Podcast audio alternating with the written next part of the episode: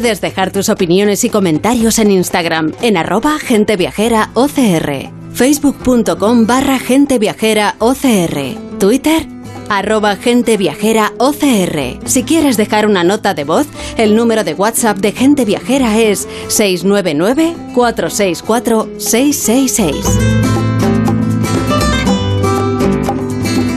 Amigos de Gente Viajera, buenas tardes. Son las 12, 11 minutos, una hora antes en la comunidad canaria. Bienvenidos a Gente Viajera. Bueno, seguir los refranes a veces hace pensar que muchos reflejan lo importante que ha sido a lo largo de los años el refranero español, de nuestros antepasados que valoraban mucho la constancia para llegar a buen puerto. Y está claro que la industria turística lleva dos temporadas aspirando a recuperar paulatinamente la cifra de visitantes que nos eh, vinieron a visitar en el 2019. Así que la Semana Santa pasada fue la muestra Em, de que los viajeros, eh, tanto del turismo nacional ávido de salir de casa, como los extranjeros, empezaron a viajar por nuestro país. Y algunos de los que han podido viajaron fuera también del mismo, porque dependiendo de las medidas y restricciones establecidas en cada uno de los 27 de la Unión, que nos visitaban cada año y nosotros también les devolvíamos la visita en muchos casos, si podíamos. Y así fue durante la temporada 2021 y la Semana Santa de este 22 que es una incógnita a pesar de que el refrán que reza que a la tercera va la vencida. Pero se reúne el Turino, nos hace la siguiente reflexión que nos demuestra que a pesar de que no suban el carburante, lo que encarece los desplazamientos, los servicios y el coste de la vida en general,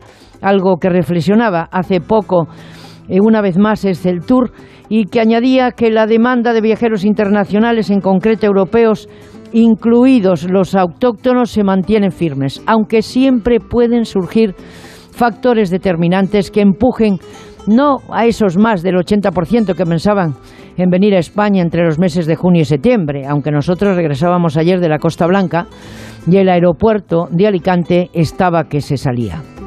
Y todo apunta que así está pasando y se ve por las calles de nuestras ciudades un grueso de viajeros que se definen urbanos y que no son aquellos que ocupaban los hoteles de cuatro o cinco estrellas, mm, un gran lujo, eso es cierto, antes de la pandemia, aunque el segmento del maíz eh, de los congresos y reuniones ayudó a que las ciudades durante ferias y congresos mantuvieran la hostelería ocupada y los servicios generales en general. Sin embargo, al margen de las promesas del señor presidente del Gobierno en el debate de la Nación y en el Congreso de los Diputados, algunas comunidades autónomas se han puesto en marcha y la Comunidad Valenciana anunció esta semana que va a prorrogar el bono turístico durante el 2023, habida cuenta que el turismo es un sector clave en la economía de los pueblos y de las comunidades y de los destinos. Y en ello se empleó a fondo el secretario general de Turismo francés Colomer a lo largo de todo ese tiempo que lleva de la mano el turismo de la comunidad valenciana con éxito. Una acción que también nos contaba el nuevo presidente de Galicia, Alfonso Rueda, durante nuestro programa reciente especial desde la renovada ciudad del Ferrol en Galicia. Que todo hay que decirlo, merece una visita sin perderse un paseo por ese Museo de la Construcción Naval, el Exponat. Bueno, pese a esto digo, y a pesar de todo lo que aporte el turismo en el PIB, en el empleo, a pesar de que nos contaban que muchos profesionales de la hostelería guiados por la incertidumbre se buscaron trabajo en otras industrias y ahora tenemos destinos, pues que les faltan profesionales. Por la fidelización del turismo internacional en algunos destinos y el turismo nacional que sigue viajando por España, aunque no podemos hacer caso omiso a la inflación que algunos niegan y otros se esconden detrás de las siglas para contarnos el cuento de la lechera. Una inflación que estará por encima del 10% y que nos va a llevar a las puertas de la Navidad. Así que, a ver, tampoco nos, nos vamos a, a, quedar ahí estancados, ¿no? Así que por lo menos contemos con los franceses, con los vecinos franceses, por proximidad, sobre todo la comunidad catalana, algún norteamericano que va a equilibrar la balanza, ingleses y menos alemanes, que han anulado la mayoría de ellos viajes a nuestro país en esta primera quincena de julio. Menos mal que IFEMA, Madrid, ha recuperado, gracias a sus exportaciones de ferias y eventos y al éxito de las que ya celebra cada año, más allá de nuestras fronteras, la facturación previa a la pandemia, lo de siempre. El camino se demuestra andando.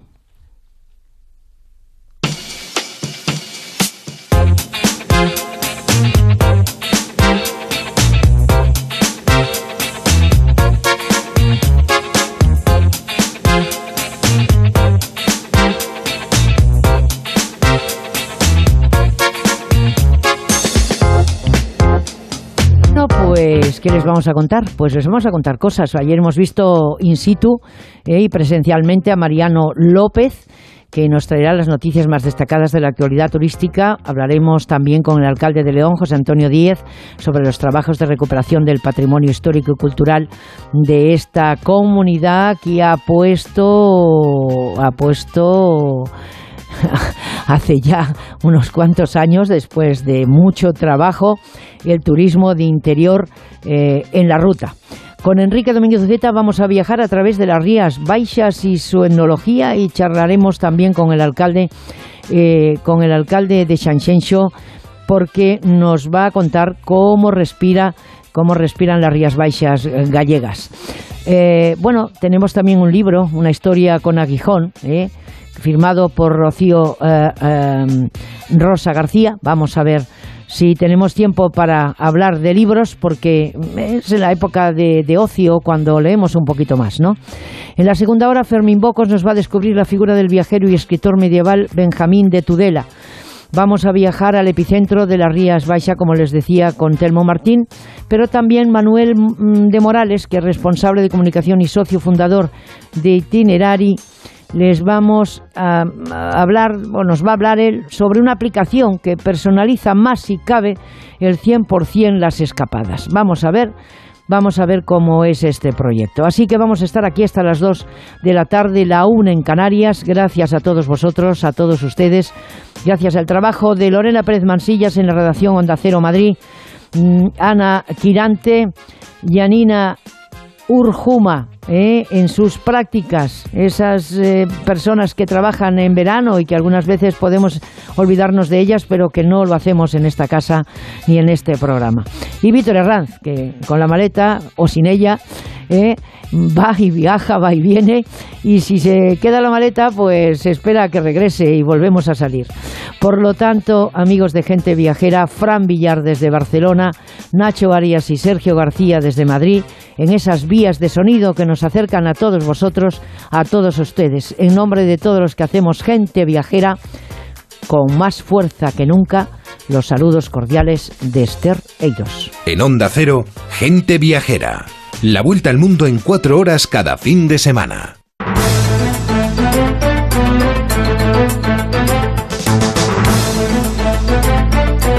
Por lo tanto, es tiempo de repasar las informaciones turísticas más importantes de una semana en las que Gabriel Escarrer, presidente de Tour y vicepresidente ejecutivo y consejero delegado del grupo Emelia Hotels International, ha publicado en el periódico económico Cinco Días un artículo que no tiene desperdicio, que se titula el turismo se la juega. Mariano López, buenas tardes. Muy buenas tardes, Esther. Bueno, el señor Escarrer, en el segundo extraordinario dedicado a conmemorar eh, su 44 aniversario, explica los retos inmediatos del turismo en España. No es baladí, eh, no se puede seguir frivolizando con el turismo desde algunas áreas desde algunas responsabilidades políticas.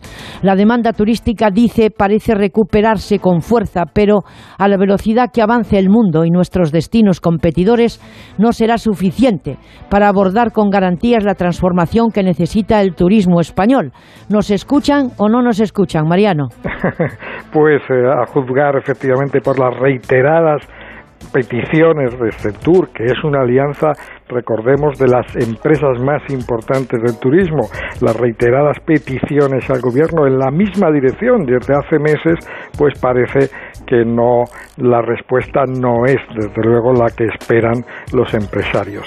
En este artículo un tanto especial, porque es el, eh, que de alguna manera representa el sector turístico en la, 40, en la edición del periódico económico Cinco Días de su 44 aniversario, pues Gabriel Escarrera afirma que si hay algo que caracteriza extraordinario momento que estamos viviendo es la aceleración vertiginosa de los cambios que ya empezábamos a experimentar cuando apareció la pandemia. En estos dos años, dice Carrer, la sociedad se ha digitalizado a toda velocidad y al mismo tiempo se ha hecho mucho más consciente de la importancia de la salud, la seguridad, el medio ambiente, la inclusión, el bienestar en el empleo y la conciliación. La responsabilidad social, dice Carrer, la ética, el gobierno corporativo han dejado de ser una recomendación en las empresas para pasar a ser materias de obligado cumplimiento. Solo por este tsunami de cambios, dice Scarrer, ya tendrían sentido las ayudas europeas y del gobierno español para apoyar una recuperación sostenible, una transición competitiva del turismo. Pero es que además está la invasión de Ucrania, la guerra de Ucrania, y es que sus consecuencias hacen más importante que nunca que los fondos europeos lleguen a los sectores con más capacidad para tirar de la economía, para generar eh, empleo y para hacerlo y para conciliar también con las expectativas y necesidades ecológicas. En particular, dice Scarrer, claro, tienen que llegar al sector que en España es y puede seguir siendo líder, el turismo. La demanda turística, como comentabas, pues parece estar recuperándose con fuerza este año, sostiene Scarrer, pero a la velocidad que avanza el mundo y nuestros destinos competidores, pues la recuperación de la demanda no será suficiente para abordar con garantías la transformación que necesita el turismo español. Hacen falta y descarrer una visión de Estado, un planteamiento prioritario y ambicioso y un PERTE para el sector turístico como el que el Gobierno ha concedido a otros sectores no menos ni más importantes que el nuestro. Hay que invertir, concluye Escarrer, en el turismo del futuro y para ello se requieren otras estrategias de adjudicación de los fondos y más recursos, mucho más recursos que los asignados en el plan de recuperación que solo destina al turismo un 2%. El turismo se la juega. Nos estamos jugando ahora, Esther, el turismo del futuro, pero del inmediato futuro. Bueno, y turismo somos todos. Esa frase no la hemos olvidado. Aquellos que cabalgamos en el turismo los últimos 40 años, 33 de este programa. Y en esta casa, en Onda Cero, se tiene muy presente la importancia del impacto económico del PIB eh, por el turismo en este país y también el empleo. Por lo tanto, mm, vamos a por otra noticia. El presidente del Gobierno, Pedro Sánchez, ha anunciado esta semana en el debate del Estado de la Nación la subvención del 100% de los abonos de cercanías y media distancia a partir de septiembre. Una medida que suscita dudas en el líder de la oposición, Alberto Núñez Feijó. Vamos a eh, ver eh, si esto es factible, cuáles son las condiciones para tener ese abono. Es decir, usted y yo podemos pedir ese abono con, sin ningún límite de renta. Eh, los españoles que no tienen cercanías se van a beneficiar de algo. ¿Qué se entiende por media distancia? Y además, adicionalmente, hay otras cuestiones. ¿no? Pero usted, si esto se hace con cargo a la no ejecución de inversiones en la modernización de cercanías. Si esto se hace sin incrementar el número de trenes y el número de frecuencias, pues obviamente es una medida bastante incompleta porque hay un déficit de inversión de cercanías, eh, por dar dos datos, en Madrid y en Barcelona, en las en áreas metropolitanas, altísimo. El gobierno no cumple las inversiones para la mejora de las cercanías. Hoy en España hay una crisis de número de trenes disponibles. No tenemos, al menos es lo que dice el gobierno maquinistas, y los precios de los trenes están más altos que nunca. En fin, este tipo de medidas eh, no se pueden improvisar y cada 15 días tenemos una distinta. Bueno, pues Mariano López, hemos echado de menos eh, los que viajamos desde Cataluña a la Costa Blanca, el Euromet, a Alicante. Menos mal que, que, bueno, que había muchos vuelos. Ahí estaba Vueling, nunca mejor dicho. Pues fíjate, son dudas las que acabamos de escuchar al líder de la oposición, Alberto Núñez Fijó, son dudas razonables. El líder, Núñez Fijó se pregunta, por ejemplo, ¿qué entiende el gobierno por media distancia? Parece, parece que es una pregunta baladí. No, no, no. Si, si el gobierno se refiere a la longitud del recorrido, a digamos al, a, la, a, la, a, la, concepción estándar de la media distancia, la concepción mm, eh, geográfica, que es recorridos entre 60 y 300 kilómetros, o si se refiere a todos los trenes que Renfe llama su servicio de media distancia, un servicio que incluye trayectos entre Madrid y Cantabria, Madrid y Valencia, Madrid y Andalucía, trayectos superiores a esos 300 kilómetros. A eso llama Renfe el servicio de media distancia. También hay dudas, comentaba sobre quién puede beneficiarse, de qué manera, dudas sobre la capacidad de Renfe para absorber lo que puede ser un incremento muy notable de la demanda, porque no solo estamos hablando de septiembre, del inicio del curso escolar, sino también de diciembre, de plenas navidades, y dudas sobre el grado de improvisación de la medida, que iba a ser una bonificación del 50% y dos semanas después ha pasado a ser del 100%. El Ministerio de Transportes, Movilidad y Agenda Urbana está trabajando en la definición y desarrollo de la medida, ha dicho esta semana, después del debate del Estado de la Nación, ha dicho su titular Raquel Sánchez, que están trabajando en la definición de la medida. El Ministerio estima que la demanda actual de los servicios de media distancia se encuentra en el 80% de los niveles de 2019 y que la medida anunciada podía inducir a una demanda de un 15 a un 20%. Es decir, que el gobierno cree que, está, que la gratuidad de los abonos de cercanías pues no provocará una sobredemanda, no colapsará los servicios de Renfe, sino que al revés, que ayudará a la compañía a conseguir el 100% de su ocupación en los niveles de 2019. En fin, vamos a ver qué pasa, porque entre otras cosas, lo de la falta de trenes, las consecuencias de la guerra de Ucrania han impedido que Renfe reciba trenes que esperaba recibir el año pasado, por ejemplo, los trenes Abril de Talgo. En fin, son muchos los interrogantes, Esther, hay que esperar a ver cuál es esa definición de la medida, cuál es la respuesta práctica de Renfe cuando se habilite dentro de nada a primeros de septiembre esta medida, si no se cambia el calendario anunciado, porque son muchas las incógnitas y septiembre está ahí a la vuelta de la esquina, Esther. Pues sí, tan a la vuelta de la esquina. Lo cierto es que eh, tenemos una buena noticia para cerrar este prisma. La ministra de Industria, Comercio y Turismo, Reyes Maroto, al margen de lo que estamos viendo o hemos visto en el debate del Estado de la Nación esta semana, sigue trabajando. Ha presentado esta semana el Plan Turístico Nacional de Etnogastronomía 2022-2023, dotado con una inversión de 68,6 millones de euros.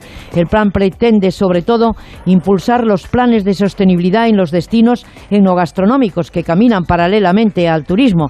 Nadie lo duda. En 2019 los turistas gastaron en actividades gastronómicas cerca de 22.500 millones de euros, que se dicen pronto. Sí, cuando hablamos del valor del turismo, bueno, pues tanto en su conjunto como cuando se despieza, se desgaja por sectores. El plan que comentabas activa la decisión de la conferencia sectorial, sabes, donde las administraciones turísticas se reúnen al más alto nivel, activa la decisión de dar prioridad estratégica a la enogastronomía en 2022-2023. El año pasado la prioridad de la conferencia sectorial estuvo en el Jacobeo y este año se ha fijado en la enogastronomía. ¿Por qué? Pues nadie discute la importancia creciente de este sector, su capacidad para atraer turistas de, un gran nivel de gasto, generalmente vinculados también al turismo cultural y por lo tanto ajenos a la estacionalidad, ajenos a, la temporada alta. Son visitantes que en 2019, como comentabas, realizaron nada menos que un gasto de 22.420 millones de euros. Además, la enogastronomía tiene cada vez más relevancia e impacto en la promoción internacional de España, que puede presumir de ser el quinto país del mundo con más estrellas Michelin en sus restaurantes y también de la calidad, diversidad y el valor de sus tradiciones culinarias o de ser, entre otras cosas, el principal exportador mundial de aceite de oliva. El plan recién presentado cuenta con 68.600.000 euros, de los que dedica cerca de 51 millones y medio, es decir, el 75% del total, a financiar planes de los destinos enogastronómicos, planes vinculados a mejorar la competitividad de sus productos, los procesos de elaboración y la cultura de su disfrute, a realzar su proyección para atraer turistas. Serán, por tanto, los destinos, los municipios y las comunidades, bien por separado o conjuntamente, los que podrán optar a esta financiación. No se han desarrollado aún las condiciones, pero el Ministerio ya avisa que no serán objeto de ayuda concursos, jornadas ni equipamientos que no tengan garantizado su uso posterior. El resto del presupuesto, más allá de esta financiación de, de los destinos, pues busca generar nuevas experiencias gastronómicas, mejorar la formación de los agentes y aumentar el papel de la enogastronomía en la promoción exterior. Para esa actuación, Tour España va a contar con algo más de 2.200.000 euros, en los que están incluidos 90.000 euros para la promoción del Día Mundial de la Tapa y, y alguna dotación similar de dinero para el Día Mundial de la Paella.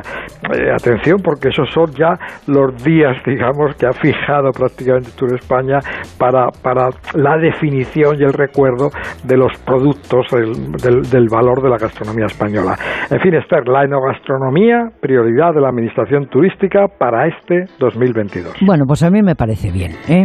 Eh, ya, ya la han metido en demasiados charcos que no, que no era solo responsabilidad suya, porque donde digo, digo, digo Diego, y a eso nos tiene acostumbrado el gobierno de la nación.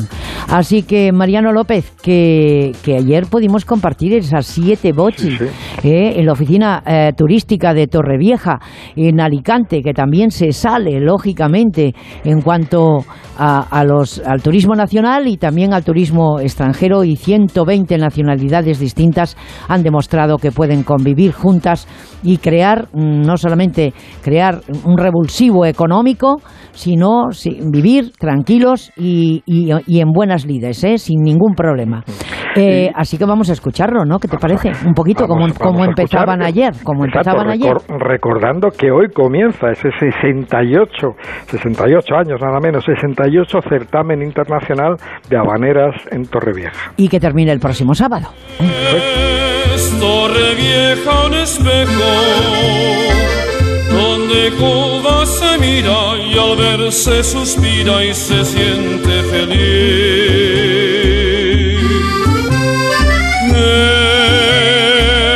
donde se habla de amores, entre bellas canciones que traen de Cuba su alma y sentir. En Onda Cero, gente viajera, Estereiros.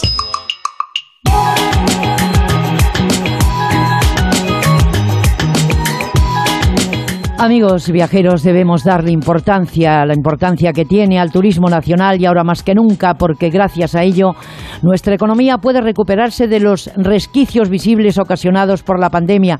Y en el interior de nuestro país contamos con grandes ofertas turísticas únicas y sensacionales como las que nos ofrece el León. León concretamente, si quieres desconectar e irte a esta ciudad, es un destino perfecto para disfrutar en familia, en pareja o en solitario. Bueno, y toda la provincia, ¿eh? Un destino, porque además de noches frescas, ahora que aprieta tanto el calor, y para descubrir todos los encantos que guarda la ciudad leonesa, pues nadie mejor que su alcalde, José Antonio Díez, Diez, nada más, Diez y Diez, alcalde de León, que tienen AVE, pero no tienen AVAN. Señor alcalde, buenas tardes. Hola, muy buenas tardes, Esther. Encantada de, que nos responda a la llamada de gente viajera. Muchísimas gracias a ustedes por, también contar con nosotros y acordarse de un destino tan maravilloso para el turismo como es León. Sin lugar a dudas. León, al igual que otras muchas ciudades alrededor de España, han podido recuperar mucho de lo que la crisis del COVID nos había arrebatado. En Semana Santa, esta ciudad recibió más de 80.000 visitantes con una ocupación del 90%. Además, las expectativas para este verano tengo entendido que son altas.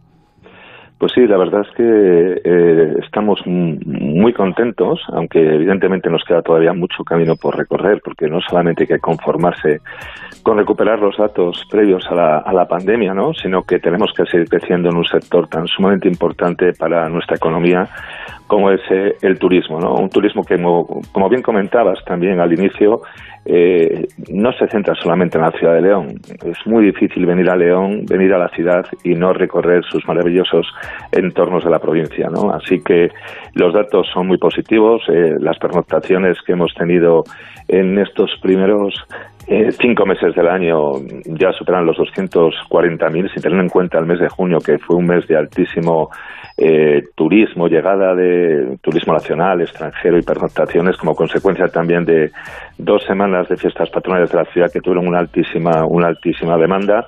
Así que podemos decir que estamos en el buen camino, pero no nos tenemos que conformar y hay que seguir creciendo, evidentemente. Pues conformarnos nunca, alcalde.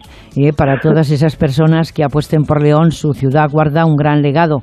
Si nos centramos en ella, eh, al margen de que queda patente y reconfirmado por usted que la provincia no tiene desperdicio, por supuesto, es maravillosa. Histórico lugar representando de forma visual en múltiples monumentos únicos, sobre todo en esa arquitectura que siempre recrea Enrique Domínguez Uceta en este programa, que cuenta con jardines, con parques, con fuentes y todo este conjunto arquitectónico da lugar a una de las, eh, de las ofertas más atractivas dentro del turismo de interior. Y además yo, que quiera que le diga, soy un poco cabezona, dicen algunos, entre comillas, ¿no? Eh, yo en su día mm, creo que era justo y, tenía que haberse dicho y se dijo, al menos en este programa, que ha tenido mucho que ver León, Castilla y León en general, pero en, muy especialmente León, eh, con esa exportación del turismo de, interior en este país llamado España. Sí, sin lugar a dudas, eh, León es una, una ciudad que tiene un grandísimo patrimonio, no en vano es una ciudad bimilenaria, donde se conjugan estilos arquitectónicos y nuestro legado histórico, pues de lo más variado y rico de, nuestro país, ¿no?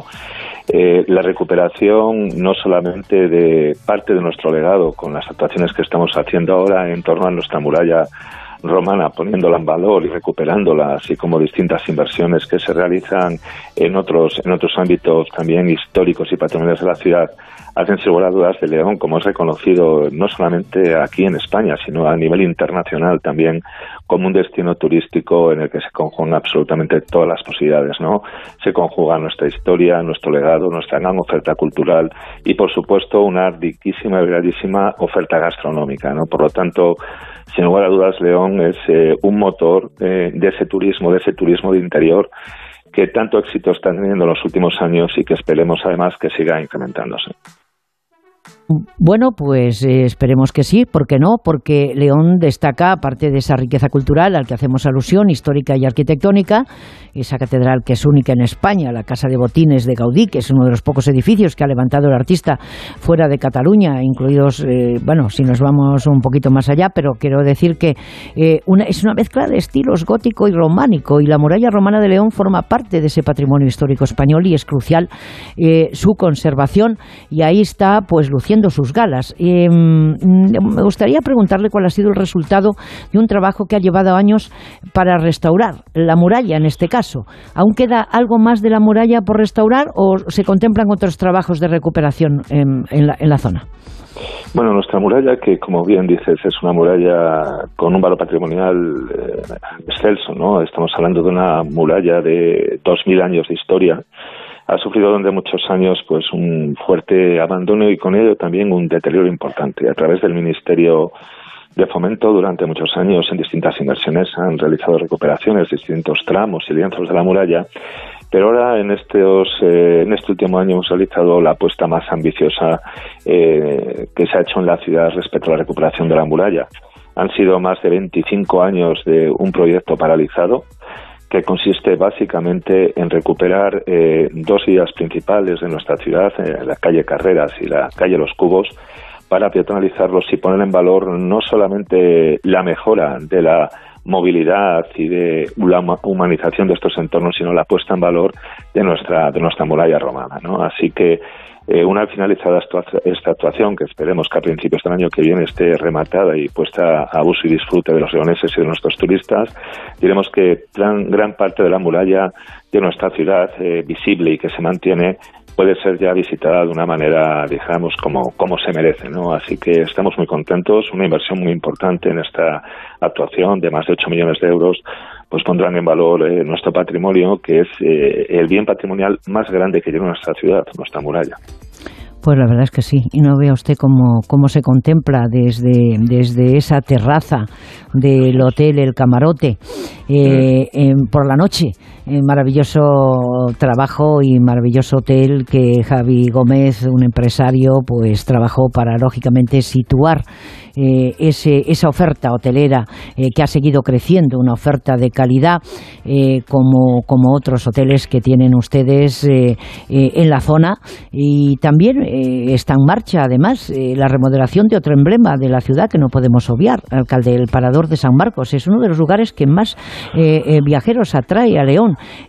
Ya sabe usted que los paradores, desde que mm, el señor Óscar López ha estado presidente en la penúltima mm, presidencia que hay de paradores, ahora tenemos otro, otro presidente, pero lógicamente se ha trabajado mucho y, y ahí está ese parador de San Marcos que es todo un lujo.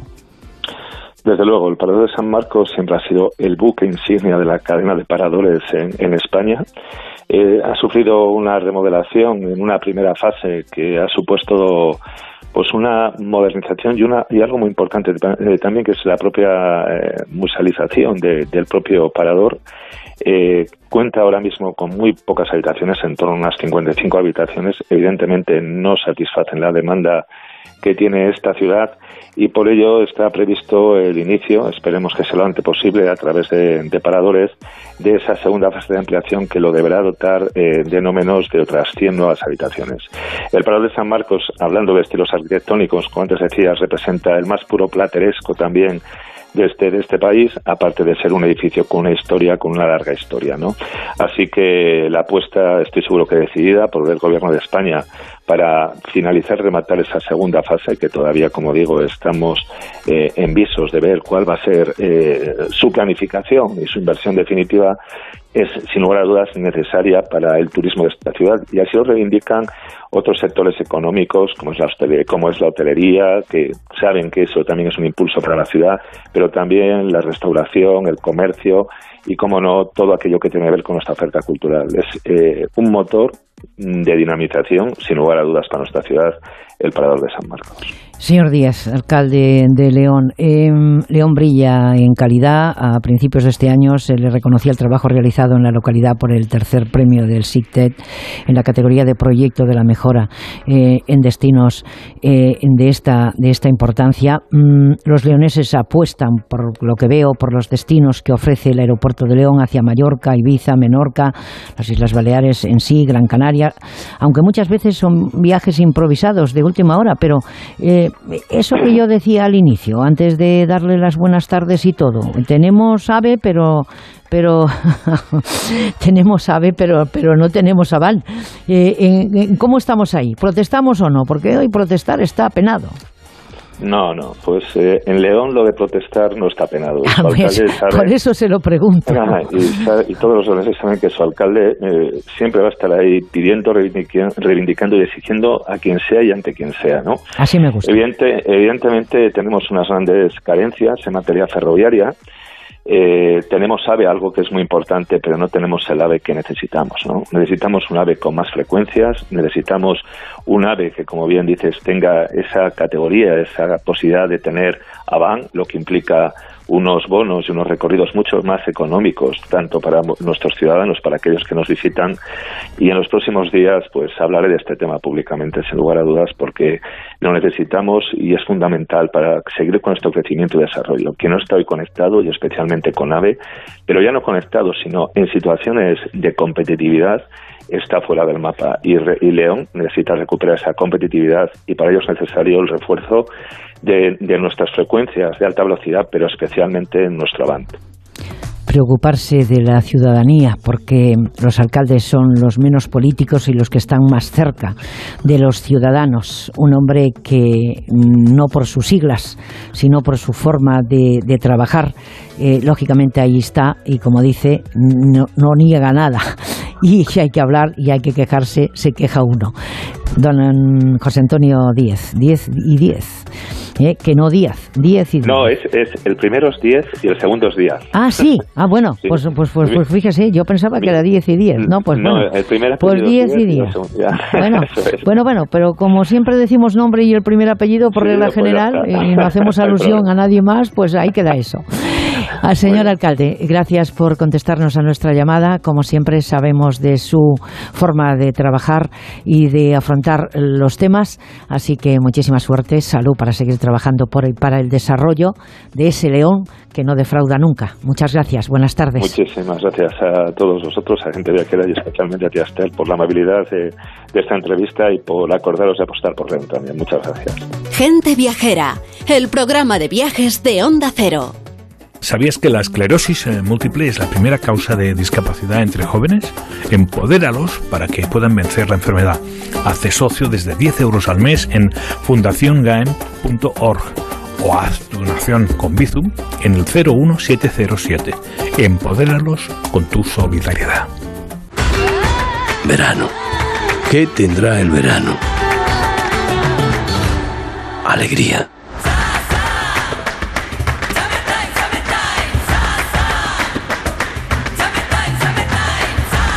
Este verano, date una alegría. Venga Andalucía.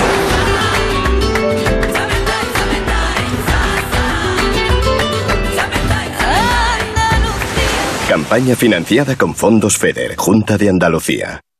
Cuidado con la sopa que quema. Siempre hay alguien que cuida de ti.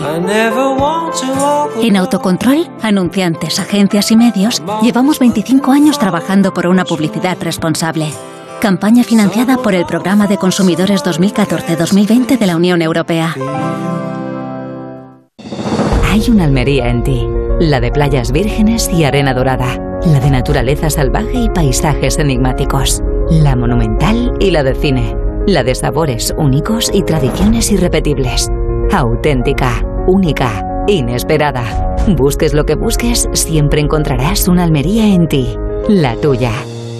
Costa de Almería y Diputación de Almería. En la Fundación A3 Media acercamos a niños y jóvenes el valor de la comunicación, acompañándolos en su desarrollo para que aprendan a comprender y gestionar correctamente la información que los rodea. Fundación A3 Media. Hagamos juntos una sociedad más crítica y libre. Hola, bienvenidos a la Costa Blanca. Gracias por elegir de nuevo la provincia de Alicante para disfrutar de vuestras vacaciones. Bienvenidos al sol, a las playas, a la gastronomía, a las fiestas y a la cultura de una tierra única. Costa Blanca, Diputación de Alicante.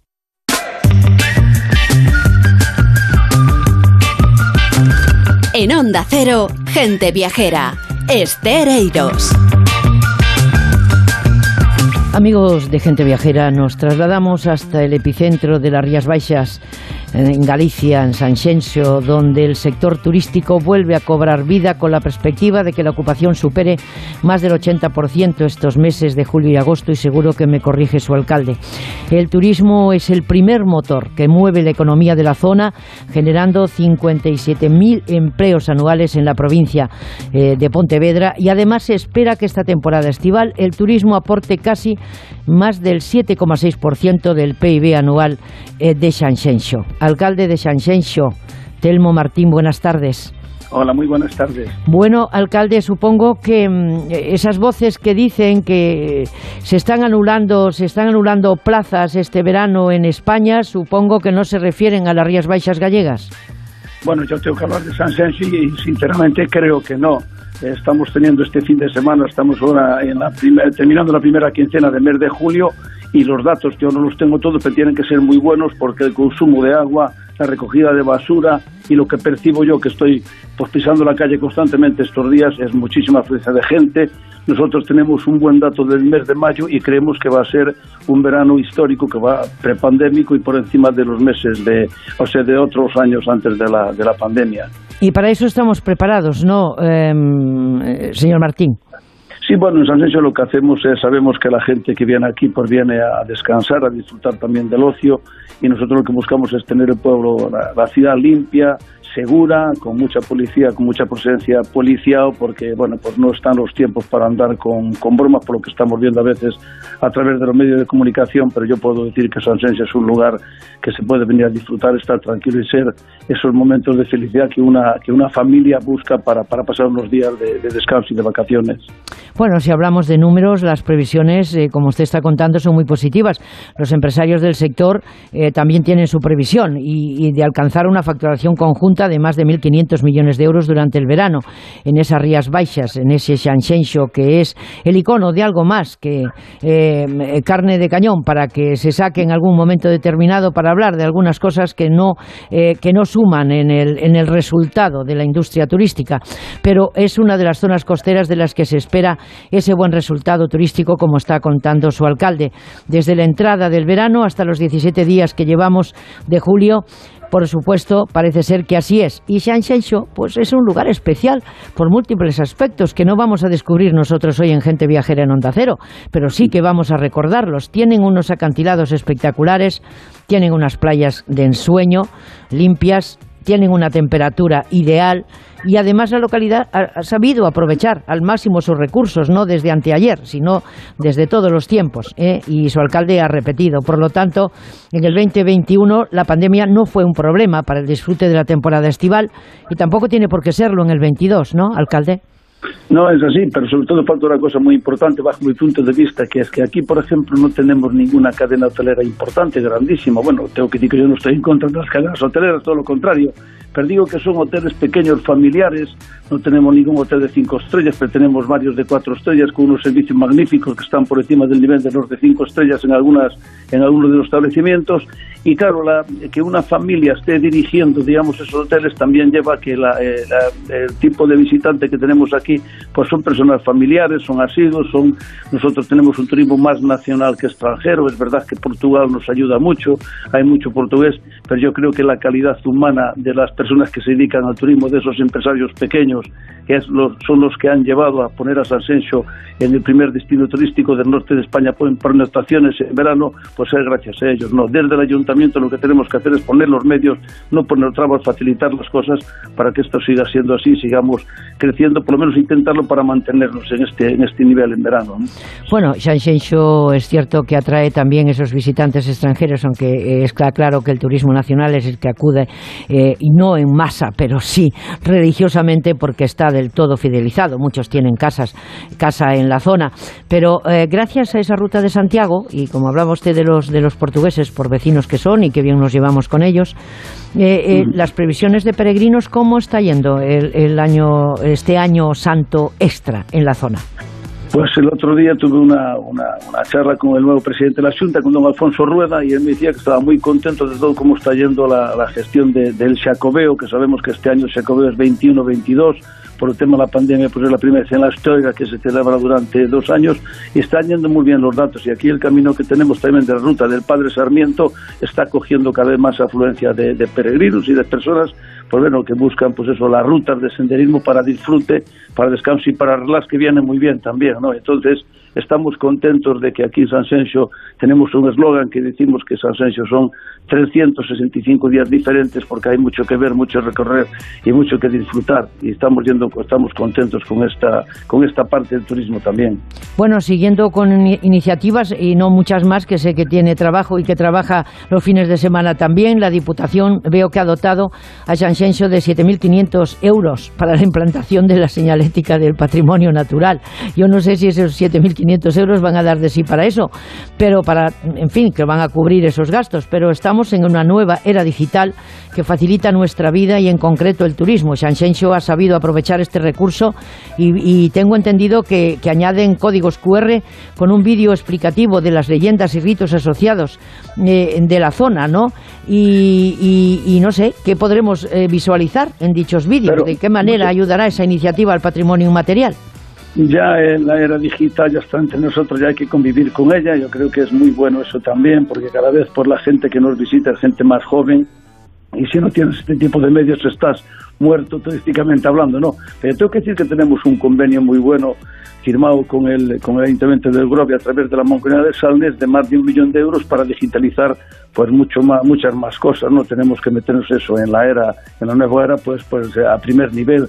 Y esto se está haciendo con Red.es, que es una, es una, una, institución pues a nivel nacional y nos está yendo muy bien, ¿no? O sea, estamos, yo creo que hay que trabajar y que hay que darle al visitante todas las facilidades para que nos conozca conozcan primero digitalmente, pues que nos vengan aquí a visitar. Pues eso es cierto. Pues es cierto, entre otras cosas, porque mm, dentro del plan de turismo sostenible, ese, de ese Sanxenxo 365 ha intentado desde su inicio impulsar el entorno medioambiental, eh, socioeconómico y territorial. Eso, eso está claro, porque esas 13 banderas, si no me equivoco, 13, 17, 17, Bueno, no, digo, desde esas 13 banderas, ¿no?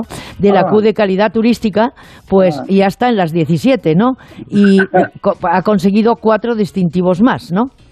Sí, sí, bueno, tenemos eso, efectivamente, las 13 Qs de calidad. Yo me refería, perdón, a las 17 banderas azules que seguimos siendo líderes en, en España, yo creo que en Europa también, ¿no? Porque mantener los arenales, sobre todo por un problema que voy a explicar aquí, que muchos alcaldes de España creo que tenemos el problema de falta de socorristas, creo que ocurre en Galicia, pero creo que ocurre también en otros lugares de España, que algo habrá que hacer, porque eso te obliga a tener socorristas en las playas para tener unas playas seguras y que las personas que van al baño se sientan seguras, ¿no? Entonces, eh, hay que, hay que bueno, tienes que, que actualizarte, modernizarte y tener sistemas de calidad que a la gente le transmita que somos unos lugares seguros y que tiene, pues, por tanto, que cuidamos el medio ambiente como que bueno que hay que disfrutar de sobre todo de la belleza de los arenales ¿no? Bueno, aunque estamos en verano, no perdemos de vista el futuro para fomentar y romper esa, esa estacionalidad. La Junta ha proporcionado al epicentro de las Rías Baixas una ayuda que alcanza los 2 millones de euros, denominada Xanxenxo 365, a la que usted ha hecho ilusión. La verdad es que sin recursos tampoco se puede competir. Y quería romper un- una lanza a favor de ese Real Club Náutico. La verdad es que mm, la náutica mm, deportiva está creciendo en España, pero en eso ustedes han sido pioneros. Bueno, nosotros tenemos que agradecerle en este caso a, a la persona de Pedro Campos, que está frente del Real Club Náutico de San Sensio, porque al haber celebrado aquí en el pasado mes de junio el campeonato eh, de, de mundo, de- al mundo de vela de la clase 6 metros, donde bueno pues el, el rey Juan Carlos no pudo participar por temas de bueno pues eh, por temas físicos pero él estaba muy bien y nosotros también estamos muy agradecidos al rey Juan Carlos que, que hubiera elegido San Sensio para después de dos años fuera de España ser el primer lugar de, de descanso para él y estamos muy agradecidos. Y la verdad es que tenemos que agradecer a los medios de comunicación porque la campaña que tuvimos sin coste o a costo cero de, de, de, bueno de publicitaria de, de nuestra ciudad fue impresionante y, y además se está notando y los propios hoteleros también así lo agradecieron no porque todos ustedes pues pudieron ver cómo durante una semana prácticamente no salíamos de las portadas de cualquier tipo de medio de comunicación escrito, radiofónico, televisivo, redes sociales, etcétera, etcétera. Alcalde, mm, alcalde de Xanxenxo, Telmo Martín, gracias por responder a nuestra llamada, como siempre, un abrazo. Un abrazo, gracias a ustedes y recordar que en San Sensio tenemos un otoño muy suave, magnífico, que yo invito a cualquiera que se venga por aquí en los meses de otoño. Muchísimas gracias, Esther. Muchísimas gracias a usted y buenas tardes. Buenas tardes. Thank you.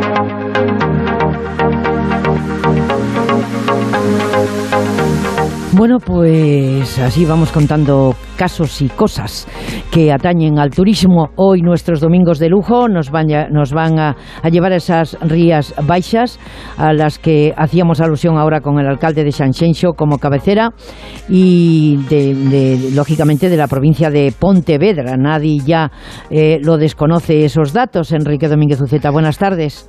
Hola, muy buenas tardes, Esther. Pues sí, efectivamente, de esa, pero fíjate, de esas Rías Baixas eh, también salen uno de los vinos que más se van a beber, yo creo, este verano en las mesas de todo el país.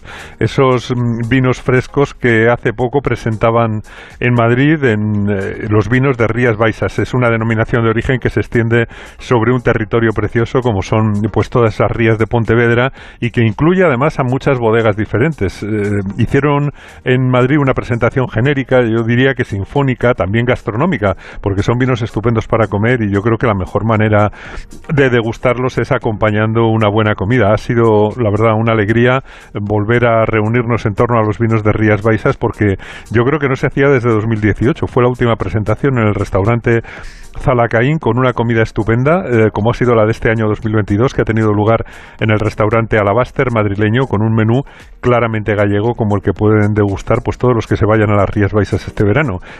Empanada gallega, sardinas, zamburiñas, cigalas, salpicón de langostinos, mejillones y algas, una merluza maravillosa y costilla de, de vaca rubia gallega. Cosas estupendas que maridan de maravilla con los vinos de Rías Baixas.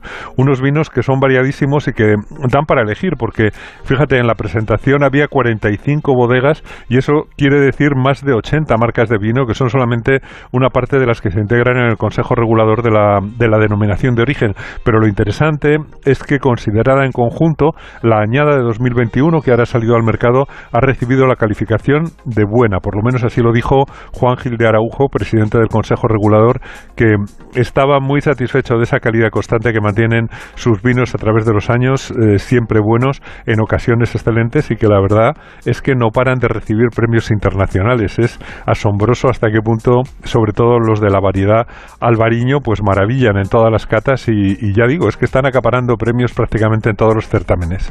Bueno, pues donde hay una buena gastronomía hay unos buenos vinos. En este caso, Enrique Domínguez Ucieta regresará después de ese informativo de David Iglesias en Onda Cero. Informativos fin de semana. Es la una de la tarde, mediodía en Canarias.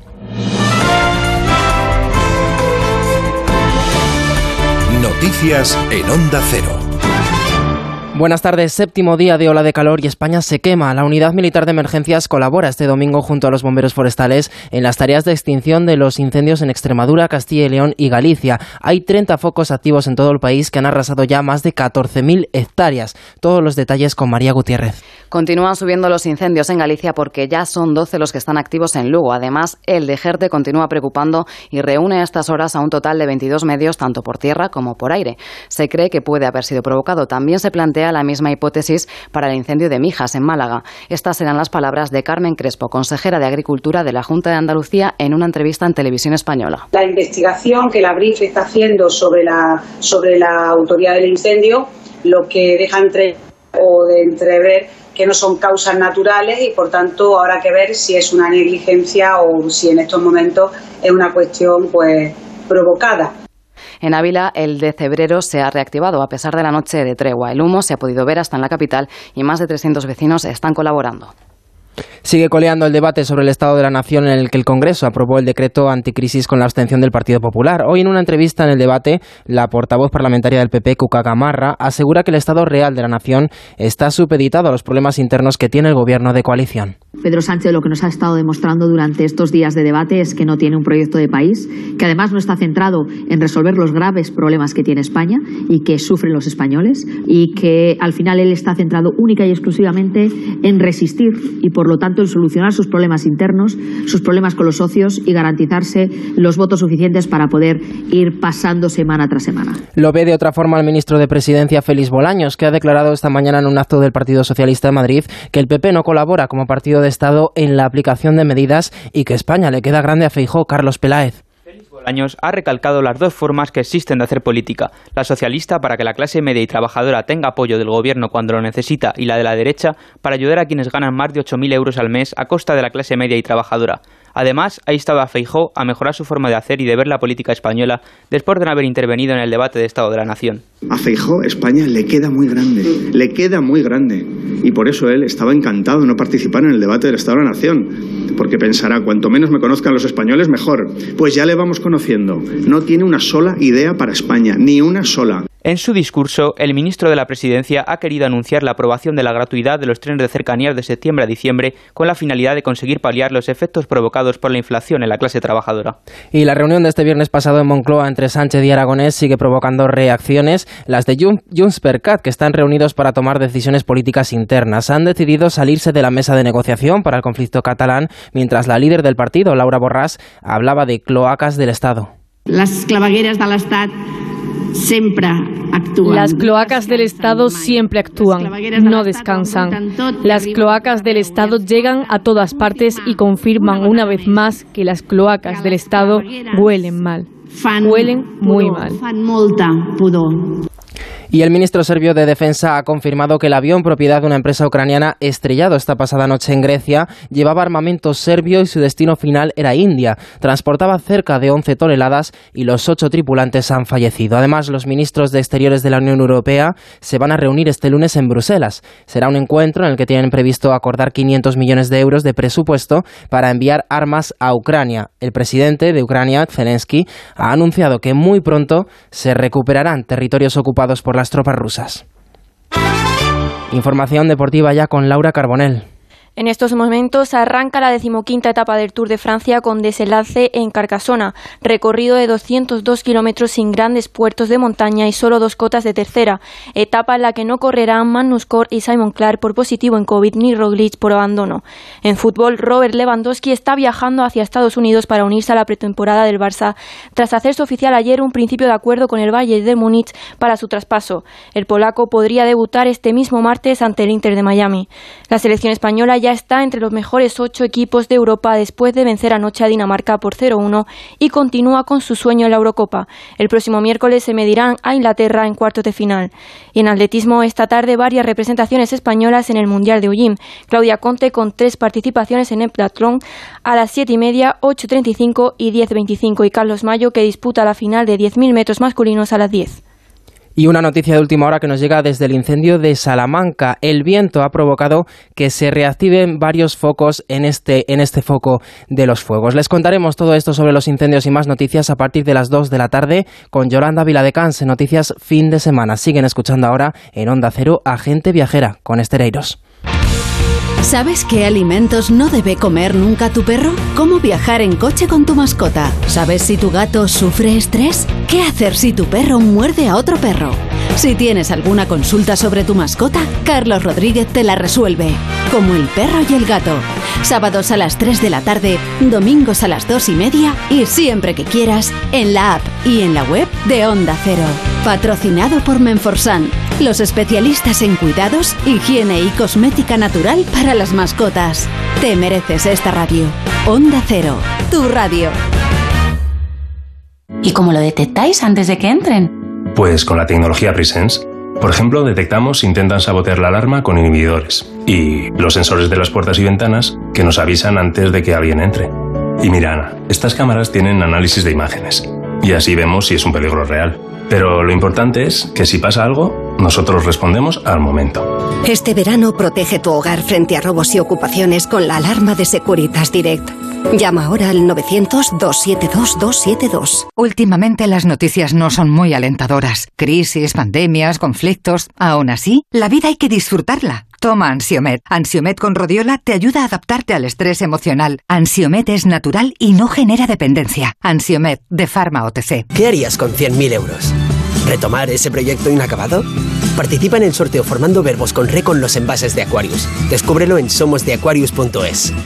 ¡Ven! ¡Métete debajo de mi paraguas! Siempre hay alguien que cuida de ti. En Autocontrol, anunciantes, agencias y medios, llevamos 25 años trabajando por una publicidad responsable. Campaña financiada por el Programa de Consumidores 2014-2020 de la Unión Europea. ¿Y cómo lo detectáis antes de que entren? Pues con la tecnología Presence. Por ejemplo, detectamos si intentan sabotear la alarma con inhibidores y los sensores de las puertas y ventanas que nos avisan antes de que alguien entre. Y mira, Ana, estas cámaras tienen análisis de imágenes y así vemos si es un peligro real. Pero lo importante es que si pasa algo, nosotros respondemos al momento. Este verano protege tu hogar frente a robos y ocupaciones con la alarma de Securitas Direct. Llama ahora al 900-272-272. ¿Sabías que la esclerosis eh, múltiple es la primera causa de discapacidad entre jóvenes? Empodéralos para que puedan vencer la enfermedad. Hace socio desde 10 euros al mes en fundaciongaem.org haz tu donación con Bizum en el 01707. Empodéralos con tu solidaridad.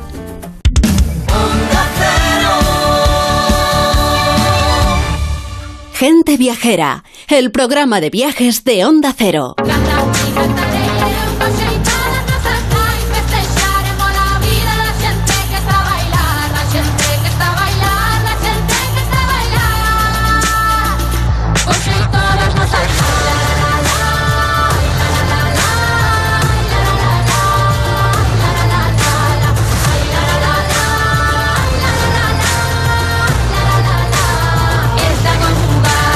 Bueno, estábamos hablando de gastronomía. Hoy hemos hablado mucho de mucho, bueno, quiero decir, no lo suficiente, ¿verdad? Eh, eh, hemos hablado de la importancia de lo, del proyecto que está llevando a término la ministra Maroto de esa enogastronomía que va turísticamente eh, unida al turismo en nuestro país. Y también hemos hablado de, de, y hemos pensado sobre todo en alto de la excelente gastronomía que ofrece, lógicamente, entre otras muchas lindezas, la ciudad de León con su alcalde. Y con Enrique de estábamos hablando, hemos hablado con Telmo, con el eh, alcalde de mm, ese corazón eh, de las Rías Baixas Gallegas, Xanxenxo, y Enrique nos estaba versando sobre la importancia de tomar una buena copa de vino con una buena gastronomía. En Galicia eso es fácil, eh, Enrique. Y en las Rías Baixas, pues todavía más, ¿no? Pues sí, efectivamente. Estábamos eh, precisamente comentando que se, ha eh, que se ha presentado hace poco los eh, vinos de la denominación de origen Rías Baixas y claro, naturalmente no solamente son los vinos, sino que nos trae también pues todos esos paisajes maravillosos que ahora están en un momento del año verdaderamente mm, magnífico. Pero fíjate, es verdad que nosotros nos tomamos una copa de vino, la disfrutamos, pero detrás hay muchísimo trabajo y a menudo está también la economía de toda una comarca o, o de toda una región, porque esa calificación de la añada 2021 pues se ha hecho con un trabajo muy profundo. lo ha hecho el órgano de control y certificación que han elaborado un informe técnico después de estudiar eh, pues todo el ciclo vegetativo, la cosecha, la vendimia y los análisis sensoriales y fisicoquímicos de 931 muestras de vinos de 138 bodegas. Hay muchísima gente detrás trabajando para que esos vinos cuando lleguen a la mesa pues sean realmente una fuente de placer. En muchísimo trabajo y que afecta muchísimos productores y, a toda una región. Parece ser que antes de, la presentación ya se habían verificado unos 20 millones de litros de vino, que son como dos terceras partes de toda la producción, y no vamos a entrar en detalles, pero son vinos estupendos, vinos muy frescos, muy apetecibles ahora en verano, con esa buena acidez que tienen y que es un valor fundamental, eh, sobre todo para acompañar a los mariscos y a los pescados. Tiene un retrogusto, retrogusto muy franco, pero esa acidez marcada yo creo que es muy interesante, sobre todo para guardar los vinos para los vinos de guarda que van mejorando con el paso del tiempo. Y como decíamos antes, la uva más presente es el albariño y los datos más recientes nos recuerdan que, fíjate, un tercio de la producción se dedica a la exportación a los Estados Unidos de América, al Reino Unido y, y luego, pues mm, es difícil imaginar que a continuación viene Puerto Rico e Irlanda, incluso antes que Canadá. Bueno, ¿y por qué no? Ya sabes que las, unas buenas cosas, o sea... Hay bueno, porque Puerto Rico es pequeñito, pero realmente le tienen pero muy, pero, pero un destino muy sibarita, ¿eh?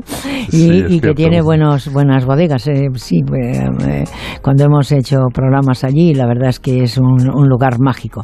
Y eso quiere decir, Enrique, que lo que me estás contando de los vinos de las Rías Baixas, que la mayor parte nos la bebemos aquí, o, o, o, si vamos a buscarla, las propias Rías Bajas, a baixas, pues mejor que mejor, ¿no? Porque así de esa manera, pues eh, nos vamos a descansar un poco, el que pueda.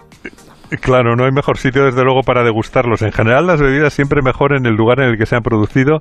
Yo creo que tienen un puntito más y ahora mismo las Rías Baixas están maravillosas, aunque mm, ahora hace mucho calor como en el resto de la península, pero durante todo el año se pueden visitar las bodegas y de hecho ha sido noticia eh, hace poco que el enoturismo en Rías Baixas ha crecido mucho, un 125%, que es decir que mm, es más que duplicarse. Y, y bueno, ya es la sexta ruta enológica de España con mayor número de visitas a bodegas, por lo menos eso dice el Observatorio Turístico Rutas del Vino de España, que elabora Cebin.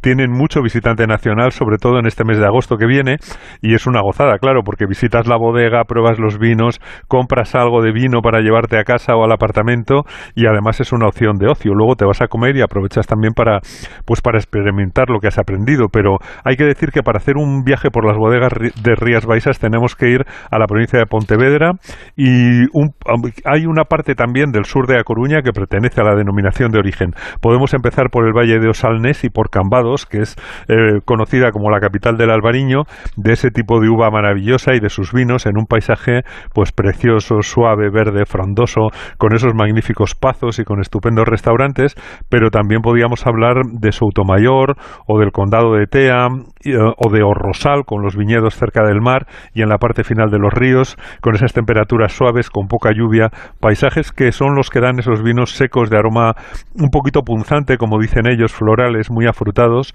y, con un retrogusto pues fino y prolongado. Pero la variedad de vinos es enorme, porque son cinco zonas diferentes en suelos y en tipo de uva. Antes decíamos que Osalnés es importante, eh, tiene unos suelos graníticos y por la uva principal que es el albariño, pero Soutomayor, por ejemplo, tiene un suelo más arenoso, o Rosales preciosa con esas terrazas de viñedos asomadas a la desembocadura del río Miño aunque, mm, por ejemplo, en Rosalia o no Condado, pues son más de uvas Loureiro y Treixadura, que no son tan famosas, pero que hacen también los vinos estupendos. Ya te veo cogiendo el coche y viajar hasta las Rías Baixas, si no lo has hecho ya, para hacer una ruta de playas también, pero también de esas bodegas que son muy compatibles, lógicamente, con esa excelente gastronomía.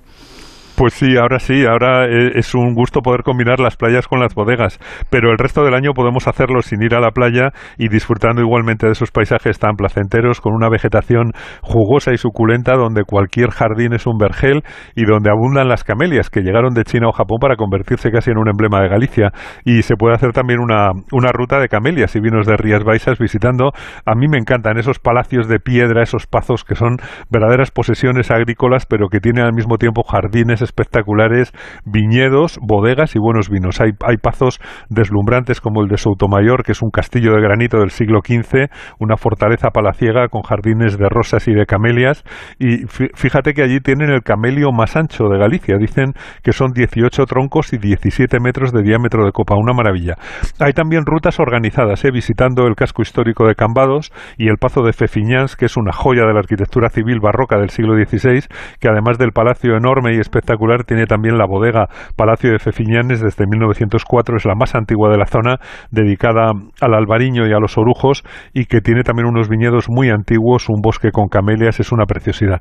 Y en Cambados pues hay, que, hay bastante que ver, claro, la iglesia de San Benito, el paseo de la calzada, el Museo Etnográfico del Vino, que es muy interesante también, y también se puede visitar la bodega Mar de Frades, y el Centro de Enoturismo Pazo Bayón, allí también entre viñedos y edificios que ha rediseñado el arquitecto gallego César Portela, que es Premio Nacional de Arquitectura, un estupendo arquitecto y que entiende muy bien además la manera de trabajar del país.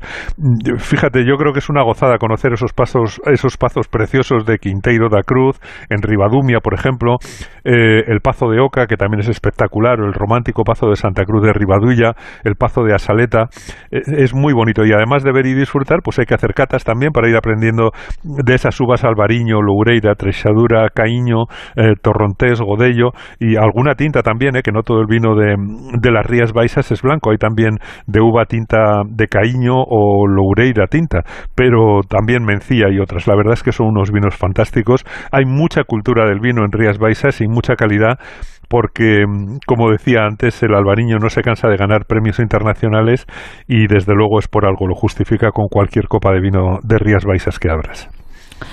Bueno, pues oye, que muy exhaustiva la explicación, ya que pasábamos por las Rías Baixas, pues ahí hemos juntado esas dos reuniones eh, que unen gastronomía, etnología y las Rías Baixas gallegas eh, con ese camino de Santiago que se ha prolongado, como saben, del 21 al 22 y que están en el cual está siendo caminado por muchísimas personas, entre ellos por Antonio Catalán, el empresario hotelero Antonio Catalán, con un gran corazón eh, que, bueno, pues sufre cuando tiene que sufrir, pero tira adelante porque así es como ha llegado donde ha llegado a, ese, a esa unión con el grupo Merriott y, ahí está, pues lógicamente, por segunda vez este año en el Camino de Santiago. Enrique Domínguez Uceta, muchísimas gracias. Nos vamos a ver en Teruel la próxima semana, concretamente eh, en Galáctica. Bueno, eh, eh, es, nos vamos a ir en busca de los astros, en busca de la ciencia, en busca del conocimiento. Así, así lo ha querido la responsable, eh, lógicamente, de, de, ese proyecto donde tiene mucho que ver con, un otro futuro proyecto que a ti te gustará, pero que no vamos a desvelar hoy, que lo vamos a desvelar el próximo sábado. Pues estaremos estaremos en Teruel. Sí, para poderlo contar. Hasta, el sábado, Esther. Hasta el sábado, cuídate, un abrazo, feliz semana.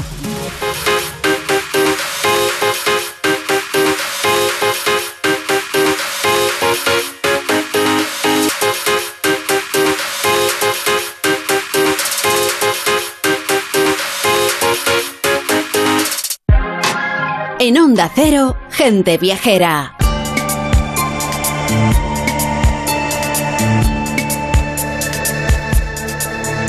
Bueno, amigos de Gente Viajera, vamos a seguir hablando de viajes y de viajeros famosos, ¿no? En nuestra sección Viajeros sin billete de vuelta que firma Fermín Bocos, con tanto acierto que nos va acercando poco a poco a la figura histórica de aquellos que no pensaban en ese billete de vuelta, solamente en el de ida.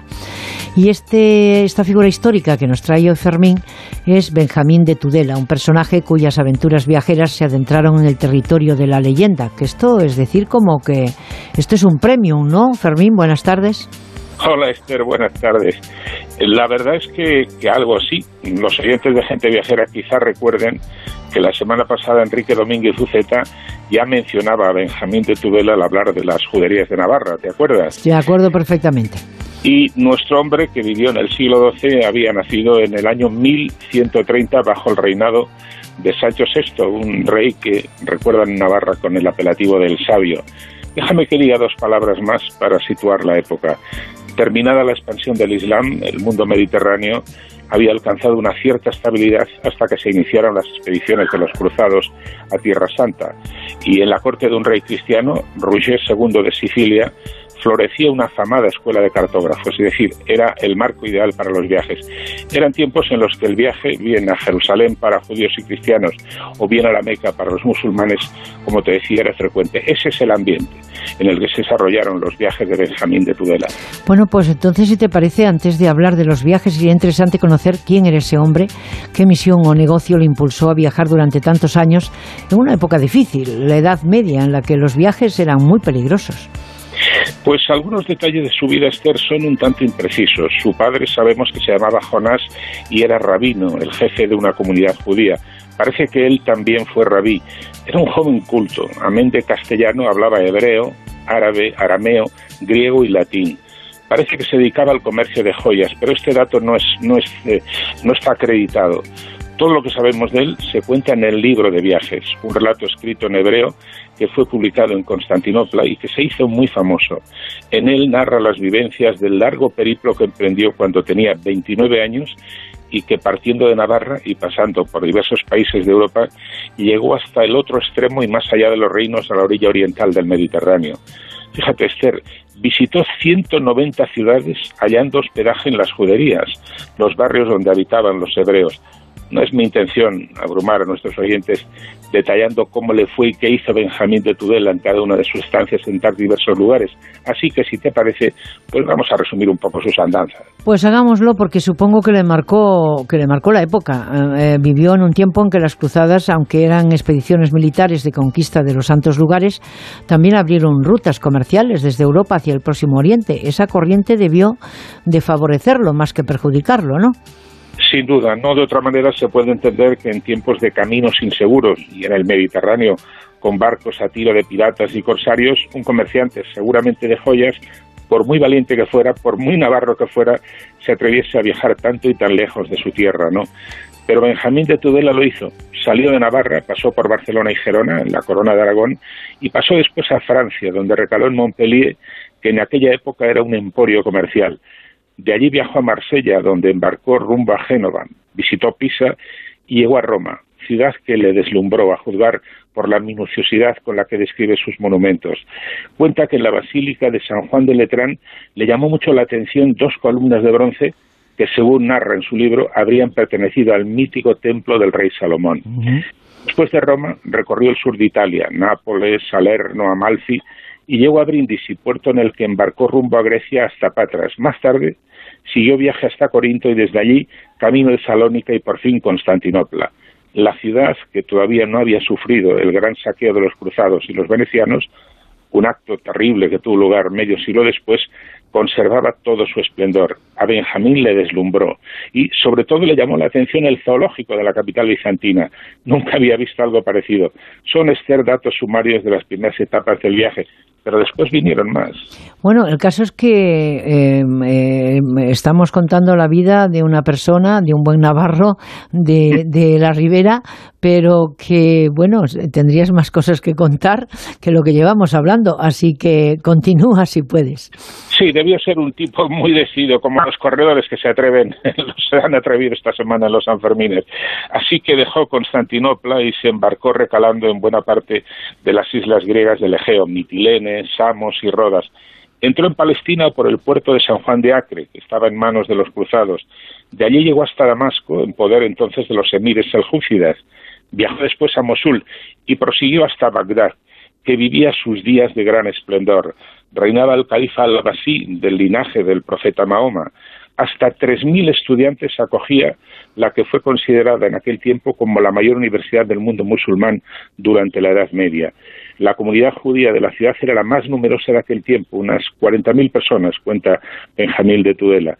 Cuenta en su libro que permanecían en calma, tranquilidad y con honor bajo el poder del gran rey. De Bagdad viajó hacia las ruinas de Babilonia y la siguiente etapa, como no podía ser de otra manera, fue Jerusalén. Dice que habitaban en ella gentes de toda lengua y unos 200 judíos que vivían al pie de la Torre de David. Allí estaba la casa de la tintorería, que alquilan los judíos anualmente al rey para que nadie, sino ellos, hagan tintes en Jerusalén curioso negocio en tiempos tan revueltos, en tiempos de guerra, ¿no? La ciudad santa era la capital de un reino cristiano, pero estaba asediado. De hecho, estaba en vísperas de su caída a manos del gran Saladino, hecho que aconteció unos años después, el 2 de octubre de 1187, Esther. Ha llovido desde entonces. ¿Y qué hizo nuestro hombre después de su estancia en Bagdad? Porque ¿a dónde le llevó ese impulso viajero? Que ya sabes que todo es cuestión de empezar, porque luego ya no se puede parar. Parece que recorrió Persia y de regreso recaló en Egipto. Pasó varios meses en el Cairo y Alejandría, donde vivían comunidades judías muy activas. Habla maravillas de la ciudad fundada por el gran Alejandro Magno. Después se embarcó rumbo a Sicilia y desembarcó en Palermo, que en aquella época era una ciudad llena de palacios y riqueza, expresión del apogeo de la dinastía normanda. Y regresó a España por mar. En el libro también se describe cómo vivían los judíos de Alemania y el norte de Francia, lo que hoy es también Chequia y hasta Ucrania, donde dice, es un dato curioso, dice que en Kiev en invierno hace tanto frío que a los hombres se les hiela y les cae la nariz. Pero, en fin, en relación con los países del centro de Europa parece ser que hablaba de oídas. Su libro fue muy, pero que muy imitado. Por decirlo con una expresión de nuestros días, Benjamín de Tudela puso en el mapa a ciudades y lugares lejanos y por lo mismo muy poco conocidos, y ha permitido a los historiadores conocer el estado de la diáspora judía en el siglo XII. Benjamín de Tudela, hijo de Jonás de Navarra, murió en el año 1173, el 4933 del calendario judío. La suya, Esther, desde luego fue una vida muy, muy bien aprovechada, ¿no te parece? Pues me lo parece, la verdad es que sí, que este es un abanico importantísimo de viajeros sin billete de vuelta, que, bueno, que Fermín Bocos eh, ha traído y ha buscado tiempo en su, en su vida del día a día, eh, que es eh, muy prolífica en cuanto a la literatura y también, lógicamente, a los medios de comunicación. Y bueno, me, parece interesantísimo porque esto, esto en sí merece un libro. Bueno, este se lo hemos dedicado, eh, la evocación de este personaje, a, nuestro amigo Domínguez Uceta. Bueno, eh, Domínguez Uceta. Acuérdate que Enrique, pasó por la judería de Tudela y al pasar evocó ese pasado glorioso, mestizo, de tanta gente que nos ha precedido en la península ibérica, con culturas tan diferentes y tan enriquecedoras.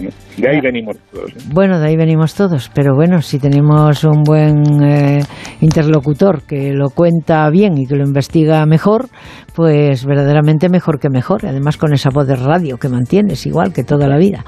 Bueno, eh, que, que un abrazo. Nos encontramos la próxima semana, si Dios quiere. Un abrazo para todos, Esther.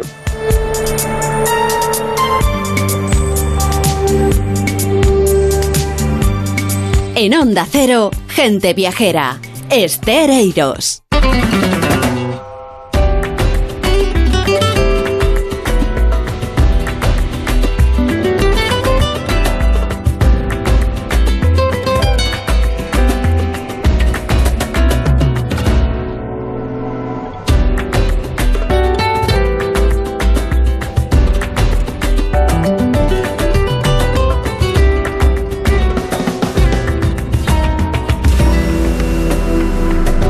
Dejamos sonar estos acordes, porque con ellos nos adentramos en gente viajera todos los fines de semana en Andalucía, donde Málaga prevé un aumento en el gasto turístico de la ciudad de cara a este verano, Víctor Arranz.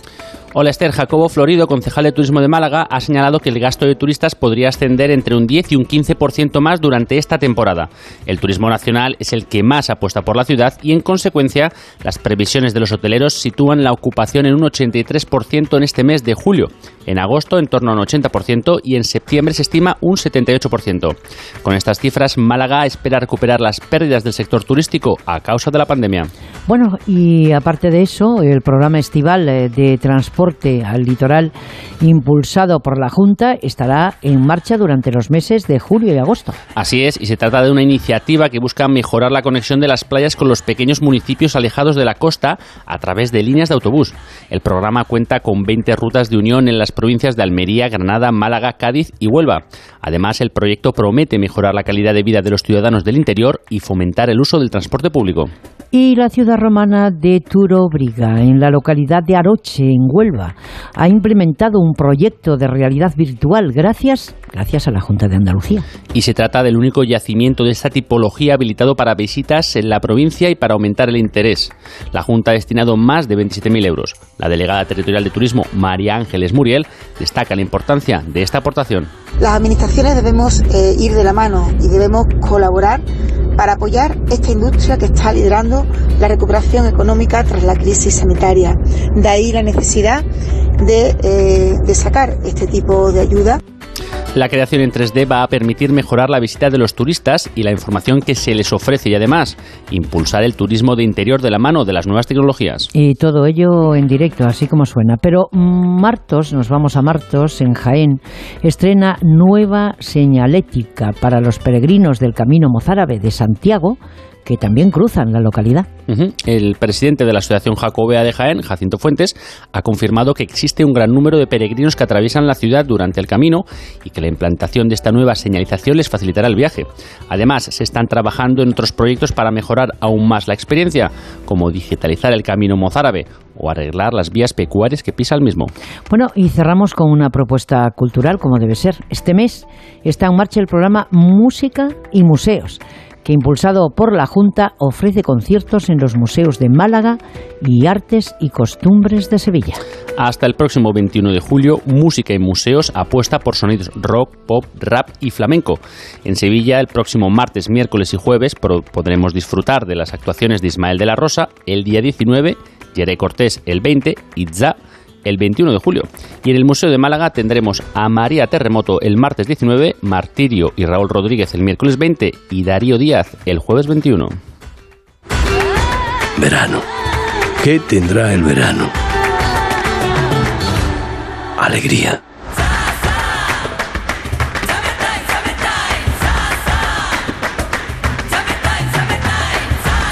Este verano, date una alegría. Venga Andalucía.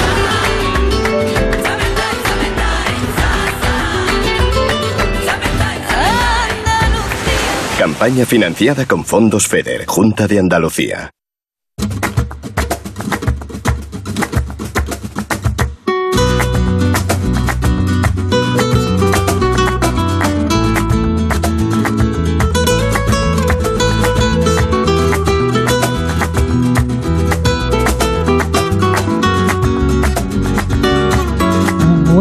Que tengo aquí un montoncito importante de libros interesantes para leer en vacaciones o para disfrutar eh, con su información y otro que es una historia con aguijón que habla de las aventuras con los abejorros que firma David Gulson pero que traduce Rocío Rosa García que es, eh, voy a ver si lo digo bien, ¿eh? entomóloga eh, una historia con aguijón. Eh, ¿Me he equivocado, Rosa? Muy buenas tardes, Rocío. Rocío Rosa, ¿me he equivocado?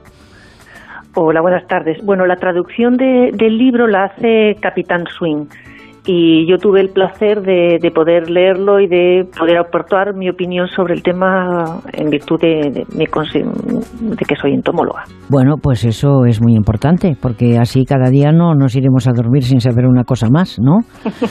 Así que cuando viajamos a lugares donde la flora y la fauna son el principal atractivo y el motivo de nuestra aventura, debemos de ser conscientes de que no vamos a estar solos. Podemos encontrarnos desde los mamíferos más grandes hasta los insectos más pequeños insectos pequeños pero fundamentales para nuestro planeta e incluso para nuestra salud. A día de hoy son muchos los que se preocupan por preservar esas pequeñas pero importantes criaturas. Y Rocío Rosa García, como les decía, pues eh, sabe, las conoce mejor desde luego que nosotros y nos va a enseñar y, a que aprendamos a respetarlas. Así que es difícil, eh, Rocío, eh, respetarlas o no les damos el valor que tienen las abejas. Bueno, yo creo que no les damos el valor que tienen porque no sabemos. La mayor parte de las veces desconocemos eh, el papel que juegan en los ecosistemas, ¿no? Parece una cosa como romántica que están solamente relacionadas con las flores, pero tienen una cascada de, impactos eh, positivos en general sobre, sobre el medio ambiente y explican mucho el mundo que conocemos. Es decir, si vemos flores, pues un porcentaje muy alto de ellas para sobrevivir tienen que ser polinizadas y eso lo van a hacer por los insectos polinizadores. Y cuando decimos abejas, dentro del grupo de las abejas hay miles de especies que incluyen pues a la abeja doméstica, que es la más conocida, o al abejorro, que es el, de alguna manera el protagonista del libro de Gulson, pero luego hay otros miles y miles de pequeñas abejitas de múltiples especies que juegan también un papel clave para sostener los ecosistemas tal y como los conocemos. Claro, y para eso hemos tenido que conocer en la radio a una señora que es entomóloga, o sea, no tomen nota del, del, tema, ¿no? Es muy importante, no obstante, la preservación de los espacios naturales, eso sí lo sabemos, y las especies que habitan para la economía y el turismo, para todos los viajeros que tengan pensado pasar las vacaciones de verano en zonas montañosas donde habitan gran mayoría de esos insectos, ¿qué consejo les daría usted para convivir en paz con el entorno y para que ellas sigan siendo también felices y sobre todo laboriosas, porque son muy trabajadoras las abejas. Eso sí lo sabemos. Exacto, sí. En realidad, normalmente no hay ningún, no tenemos ningún riesgo cuando hay abejas o abejorros, a no ser que accidentalmente nos encontremos con un nido o las molestemos incluso sin darnos cuenta. En el caso de los abejorros son especialmente bonachones, muy trabajadores, y están en realidad ocupados en recolectar polen o néctar y no en perjudicarnos. Y es un placer observarlos, eh, cómo van viajando de flor en flor, cómo tienen una preferencia por unas y, y no por otras. Y quizás en las vacaciones pues es simplemente interesante sentarse en un lugar bonito y estar tranquilos y fijarnos en todos estos pequeños organismos muy muy hacendosos y que cumplen un papel muy muy importante, ¿no? Quizás la palabra clave sería respetarlos y disfrutar observándolos. Eso, eso está muy bien. ¿eh? El conocimiento primero y luego el respeto. Bueno, nuestro, o a la inversa, o paralelamente, nuestro planeta está sufriendo, eso lo sabemos, las consecuencias de la humanidad y no solo los espacios naturales, sino también la fauna que habita en ellos. La Tierra está aumentando su temperatura, no hay más que ver estos días cómo está España y otros lugares del mundo, pero cosas que, que, dificultan la adaptación de muchos seres vivos en sus hábitats naturales. En el caso de los abejorros, a los que usted tachaba de, de, de, tranquilos, ¿verdad? Y muy trabajadores, y los insectos, ¿cómo les afecta ese calor? Y por consecuencia, ¿cómo afecta al turismo la dificultad de adaptación de estos seres? que son necesarios o, o, como usted decía, casi o sin casi imprescindibles. Bueno, el, cambio climático afecta a esta fauna por, por cómo afecta al hábitat en el que ellos habitan. En general, en el caso específico de los abejorros, suelen estar en lugares más fríos y de hecho lo que observamos es que, por ejemplo, las montañas se están desplazando cada vez más hacia cotas más altas, hacia mayores altitudes que, por de alguna manera, suelen corresponder con hábitats mejor conservados, pero también porque hay, como si dijéramos, temperaturas más frescas. ¿Por qué ocurre que empuja el cambio climático? Bueno, pues casi siempre está muy relacionado con actividades relacionadas con el hombre, ¿no? Pues con el cambio de los usos del suelo, la modificación de los hábitats, la utilización de sustancias tóxicas, etcétera, que aceleran el proceso de, de, calentamiento global que luego a su vez tiene este impacto sobre, sobre nosotros, sobre los seres humanos y sobre el, el resto de los, de los organismos. Pero comentando un poco lo de que decías de los espacios protegidos, aquí en España ya somos sensibles a la pérdida de especies, incluso en lugares emblemáticos. Un estudio sobre abejorro relativamente reciente en España pues mostraba que estábamos perdiendo especies, por ejemplo, en un lugar emblemático, en Pirineos. ¿no? Y bueno, pues especialmente eh, los espacios protegidos donde hay que hacer un aún mayor hincapié porque son lugares donde nos queda todavía biodiversidad para que no perdamos ni una sola especie ahí, porque son los santuarios a partir de los cuales podremos intentar recuperar el resto de los lugares en los que hemos perdido ya mucha biodiversidad. Bueno, hemos hablado de la parte dulce, ¿verdad?, de, de, de estos seres que, como usted está contando, pues eh, son beneficiosos eh, en términos globales, ¿no? Si no se les molesta, no molestan, salvo que nos encontremos con ellos.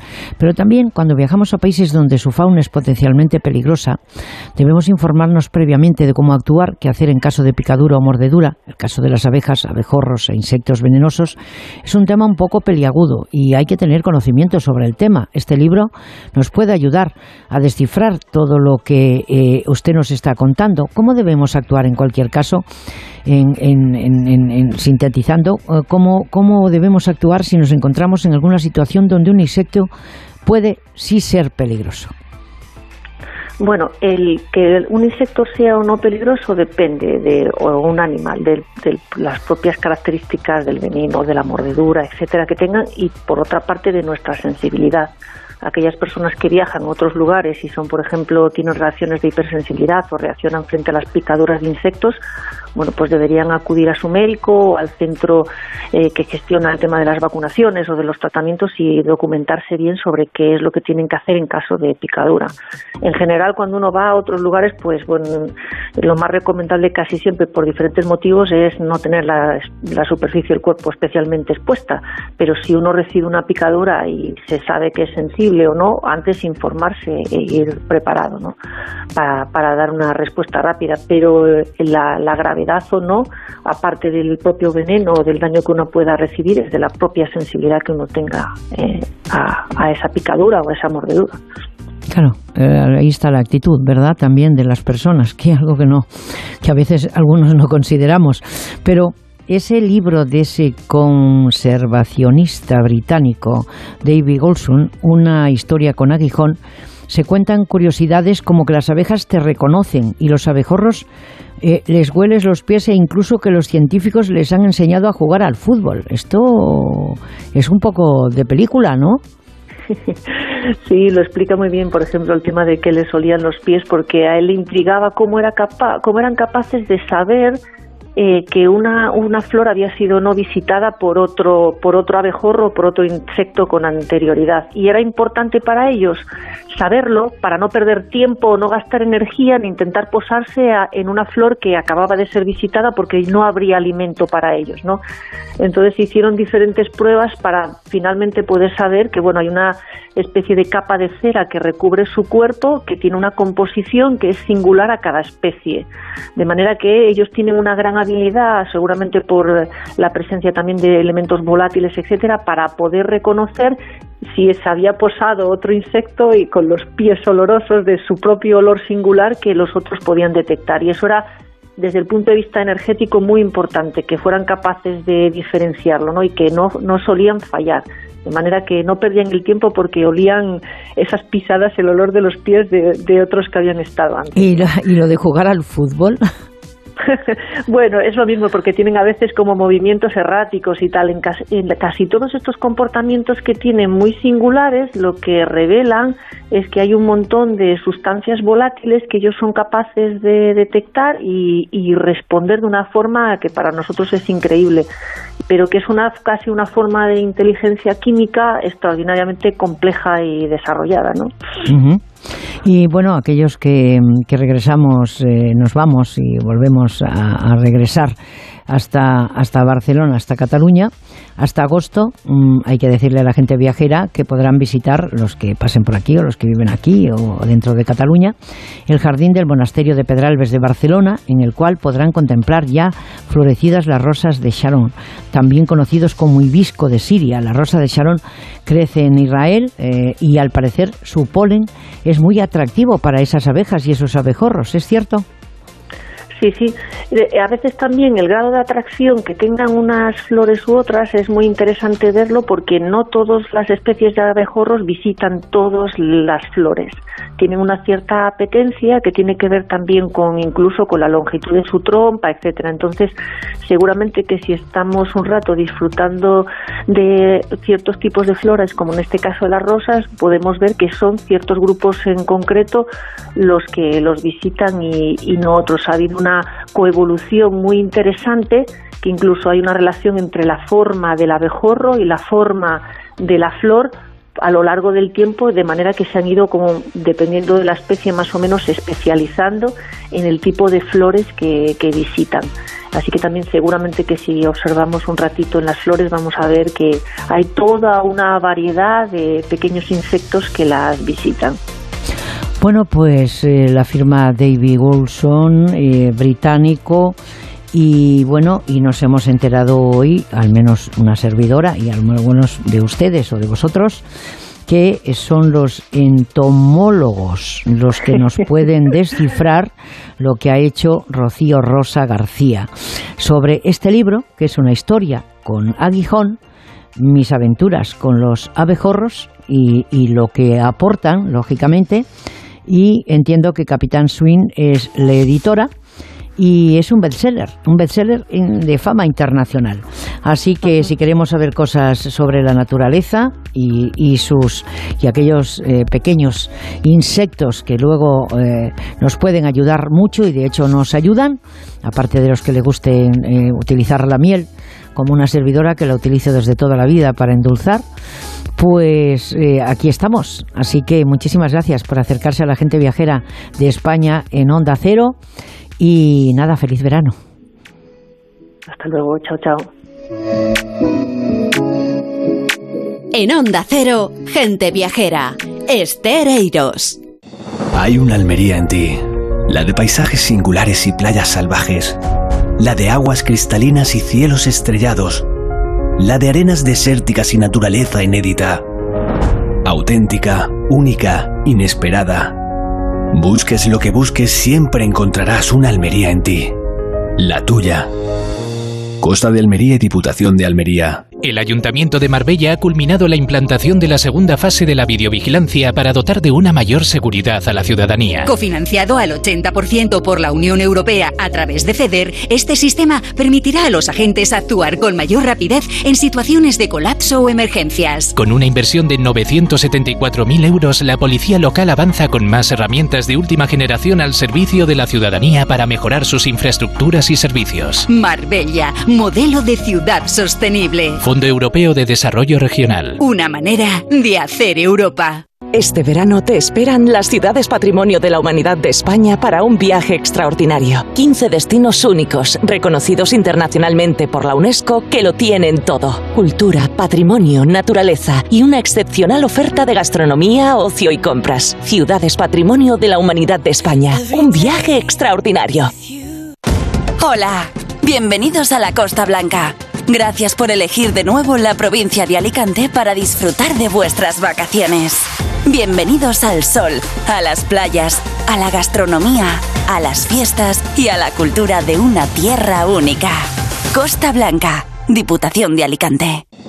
Hay una Almería en ti, la de playas vírgenes y arena dorada, la de naturaleza salvaje y paisajes enigmáticos, la monumental y la de cine, la de sabores únicos y tradiciones irrepetibles auténtica, única, inesperada. Busques lo que busques, siempre encontrarás una Almería en ti, la tuya. Costa de Almería y Diputación de Almería. Adelgazar mientras disfrutas de tus vacaciones es posible y con un 60% de descuento. Infórmate en adelgar.es. Jefe, los aquí presentes albergamos la sospecha de que ha vendido un 30% de repuestos Alcaraz a un inversor extranjero. Probad vuestra inocencia, facedlo y doblaremos la rodilla. ¿Qué le pasa Gómez? Demasiado café de la máquina. El efecto CID se extiende por todas partes. Compra tus entradas en puitufu.com. Renovar tu piso, cambiar la cocina, crear un vestidor. Este mes aprovecha las rebajas de Schmidt. Por la compra de tu cocina, Schmidt te regala el mueble bajo de gavetas de gran capacidad. Solo hasta el 31 de julio. Pide cita ya en una de las 17 tiendas de Schmidt de Madrid o en nuestra web homedesign.schmidt. Hostelero. Somos Organic, la única ganadería ecológica española de Wagyu y Angus, la mejor carne del mundo. Sírvela a tus clientes, alucinarán, volverán y tu caja crecerá. Te damos un servicio amable y puntual, a buenos precios. Si pruebas Organic, solo comprarás Organic. 900-900-786, 900-900-786 o carneorganic.com. La mejor carne del mundo. Organic. Estrena tus vacaciones con tu nuevo coche en Ocasión Plus. Más de 5.000 coches disponibles con descuentos de hasta 6.000 euros y solo hasta fin de mes. No te quedes sin el tuyo. Las mejores oportunidades vuelan. Ocasión Plus. 13 centros en Madrid. Nuevas aperturas en Arganda y Villalba. Localiza tu centro más cercano en ocasiónplus.com. Abiertos sábados y domingos. En la ganadería Organic producimos la mejor carne del mundo. Hacemos cría ecológica de las razas Angus y Wayu, 100% sostenible. Nuestra carne es deliciosa y saludable, extremadamente tierna y jugosa. Va del campo a tu casa, sin intermediarios, a un precio justo. Si pruebas Organic, solo comerás Organic. Nosotros te la llevamos gratis a tu casa. Haz tu pedido en el 900-900-748, 900-900-748 o carneorganic.com. Organic, la mejor carne del mundo.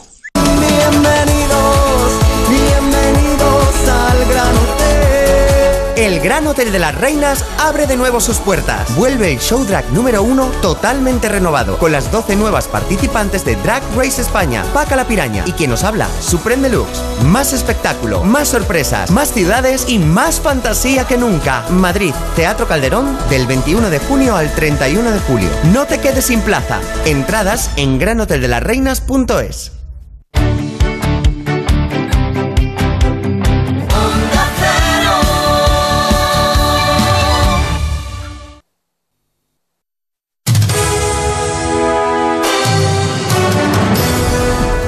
Viajera, el programa de viajes de Onda Cero. Bueno, abrimos aquí la ventana informativa de Gente Viajera. Tour España busca atraer a turistas japoneses a Canarias con un viaje familiar de agentes de viaje nipones. Víctor Arranz. Bueno. Hola Esther, el Instituto de Turismo de España, a través de su Consejería de Turismo en Tokio, en colaboración con La Palma, Lanzarote, Tenerife y Canarias, ha planificado visitas a los principales atractivos turísticos urbanos y naturales de las tres islas, un show cooking y catas de vinos autóctonos. Esta iniciativa, en la que participarán cinco agencias de viajes relevantes, espera poder atraer viajeros japoneses a nuestro país, puesto que según un estudio de mercado realizado por la Consejería, la oferta canaria cumple con el gusto nipón. Las cuatro comunidades de la España Verde siguen sumando y se dan la mano. Asturias, País Vasco, Cantabria y Galicia impulsan su promoción turística internacional a través de un documental. Y se trata de un vídeo de 15 minutos en el que participan figuras de renombre como Carlos Núñez y Martín Berasategui. Para mí la España verde eh, me sabe a algo único, a algo que te toca la fibra más sensible que tienes y que intentamos tocar el tilín del corazón y el tilín del paladar a todo el mundo que viene aquí. El documental ofrece un recorrido luminoso, honesto y cercano a los valores paisajísticos y culturales de la España verde, según ha señalado en su presentación Graciela Blanco, viceconsejera de Turismo de Asturias. Esta iniciativa busca impulsar el turismo local de las comunidades hacia Bélgica, Francia, Reino Unido, Alemania, Italia y Estados Unidos. Por su parte, Turismo de la Comunidad Valenciana destina 680.000 euros al Consejo de Cámaras de Comercio, Industria, Servicios y Navegación de la comunidad para promover la competitividad de empresas y destinos turísticos. El secretario autonómico de Turismo, Francesco Lomer, ha firmado el convenio de colaboración junto a José Vicente Morata, presidente del Consejo de Cámaras. El titular de Turisma ha destacado la importancia de esta colaboración como punto de unión con los representantes del mundo de la empresa, además de suponer un conjunto de actuaciones en materia de calidad, emprendimiento y promoción de productos. Paradores, eh, por su parte, y Fundación Oceanográfica impulsan un año más la campaña El mar empieza aquí. Se trata de una iniciativa divulgativa para concienciar sobre aquellas buenas prácticas cotidianas que todos podemos realizar para proteger el medio marino y los entornos naturales. Para ello, la cadena hotelera ya ha colgado paneles divulgativos en sus 97 establecimientos bajo el lema Aunque estés lejos, tus hábitos de consumo tienen consecuencias en el mar. Por su parte, es importante estar prevenido. Las previsiones de la recuperación del turismo MAIS son esperanzadoras, según concluye el encuentro sobre turismo de reuniones celebrado en La Coruña por los destinos que integran la Spain Convention Bureau, celebrada en A Coruña. En el Palacio de Congresos se reunieron más de un centenar de profesionales del segmento MAIS que charlaron sobre la futura recuperación del turismo de negocios. Además, Jerez, Denia, Logroño y Cullera se unen a la red española de ciudades de congresos, sumando un total de 62 destinos.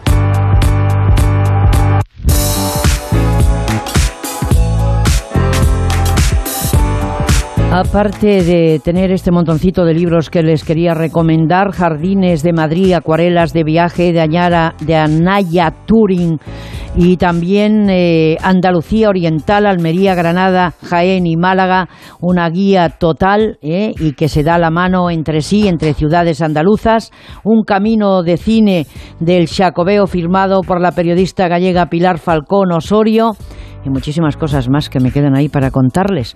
Pero cuando nos llega algo es que eh, se lo queremos comunicar, por si quieren compartirlo, como esta noticia, amigos viajeros, eh, que nos hemos encontrado porque bien sabemos todos lo complicado que es en ocasiones puede ser organizar un viaje, qué vamos a visitar, qué ciudades, dónde nos vamos a alojar, qué lugares son imprescindibles. Y si hay alguna cosa que nos parece novedosa, pues aquí la tenemos para contársela. Crear un itinerario sin ayuda profesional a día de hoy y con la cantidad de destinos para elegir es un poco complicado. Y para facilitar el trabajo de búsqueda surgió la startup Itinerary, que de forma online diseña el itinerario de sus sueños de manera gratuita. Esto, este último punto hay que tenerlo en cuenta porque ahora gratuito hay pocas cosas. Para explicarnos mejor cómo funciona, está con nosotros Manuel de Morales, responsable de comunicación y socio de fundador de Itinerary. Eh, bueno, mm, muy buenas tardes, eh, señor de Morales. ¿Qué tal, Esther? Buenas tardes a ti y a todos los oyentes. Bueno, pues los siguientes están esperando que nos cuente. Háblenos de lo complejo que puede resultar organizar un viaje y cómo lo enfocan ustedes. Bueno, sí, ya sabes que habitualmente todos los que nos gusta viajar, pues siempre hemos eh, decidido o utilizar una agencia de viajes o si no meternos últimamente en Internet a la hora de planificar un viaje. Bueno, pues nosotros con esta inquietud y sobre todo enfocados en intentar resolver tres claves fundamentales, como es eh, mejorar la experiencia, obtener personalización y que sea económico, creamos esta aplicación web, itinerary.es, donde de forma gratuita y en tan solo unos minutos puedes obtener un itinerario 100% personalizado que te permite disfrutar tu destino en base a tus gustos y preferencias, ahorrando tiempo y dinero. Y no me diga una cosa, y esto es una ONG porque sin, ningún coste. Bueno, vamos a ver, o sea, eh, eh, siempre ofrecerá a las personas que entren en nuestra web el poder hacer un itinerario de forma gratuita. Lo que pasa es que obviamente eh, se puede invertir en turismo y que sea rentable, pues esa es la idea también. Entonces, bueno, pues si luego compran eh, un billete de avión o tienen un eh, hotel o lo que sea a través de nuestra web, pues ya ahí tendrán que pagar obviamente por los servicios.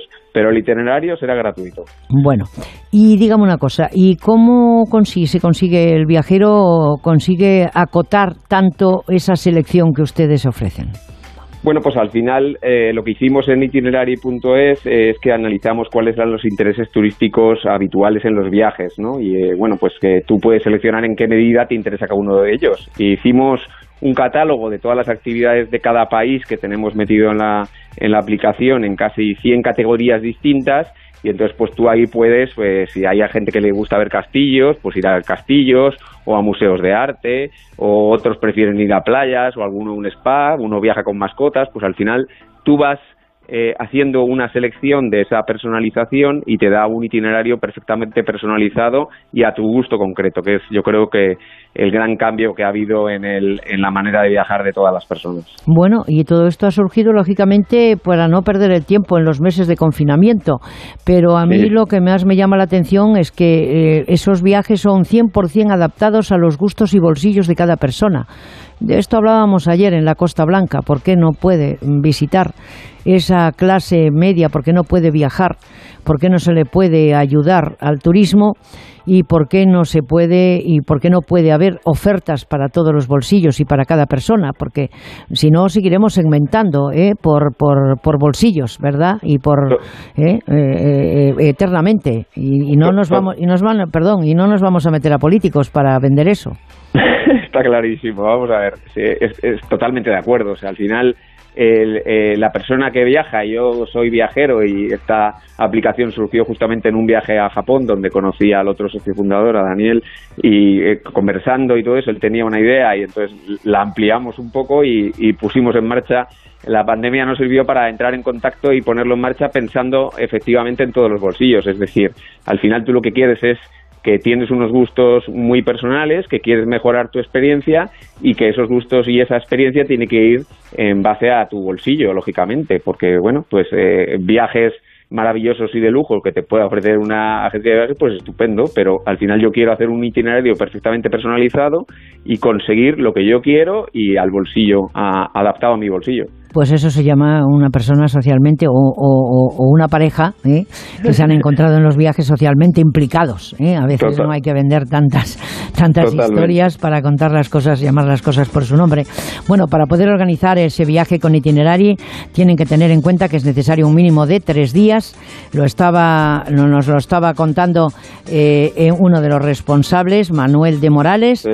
por lo tanto, es fácil conectar con ustedes, ¿no? Que no y ahí puedes aplique, meter tu itinerario y hacerlo en los países que tenemos ya eh, disponibles como son Francia, España, Italia, Japón y próximamente Turquía. Pues así estamos. Nosotros nos vamos, vamos a dar paso a Yolanda Vila de Cans, eh, informativos de Onda Cero fin de semana y el próximo sábado nos encontramos en Galáctica, en Arcos de las Salinas, en Teruel.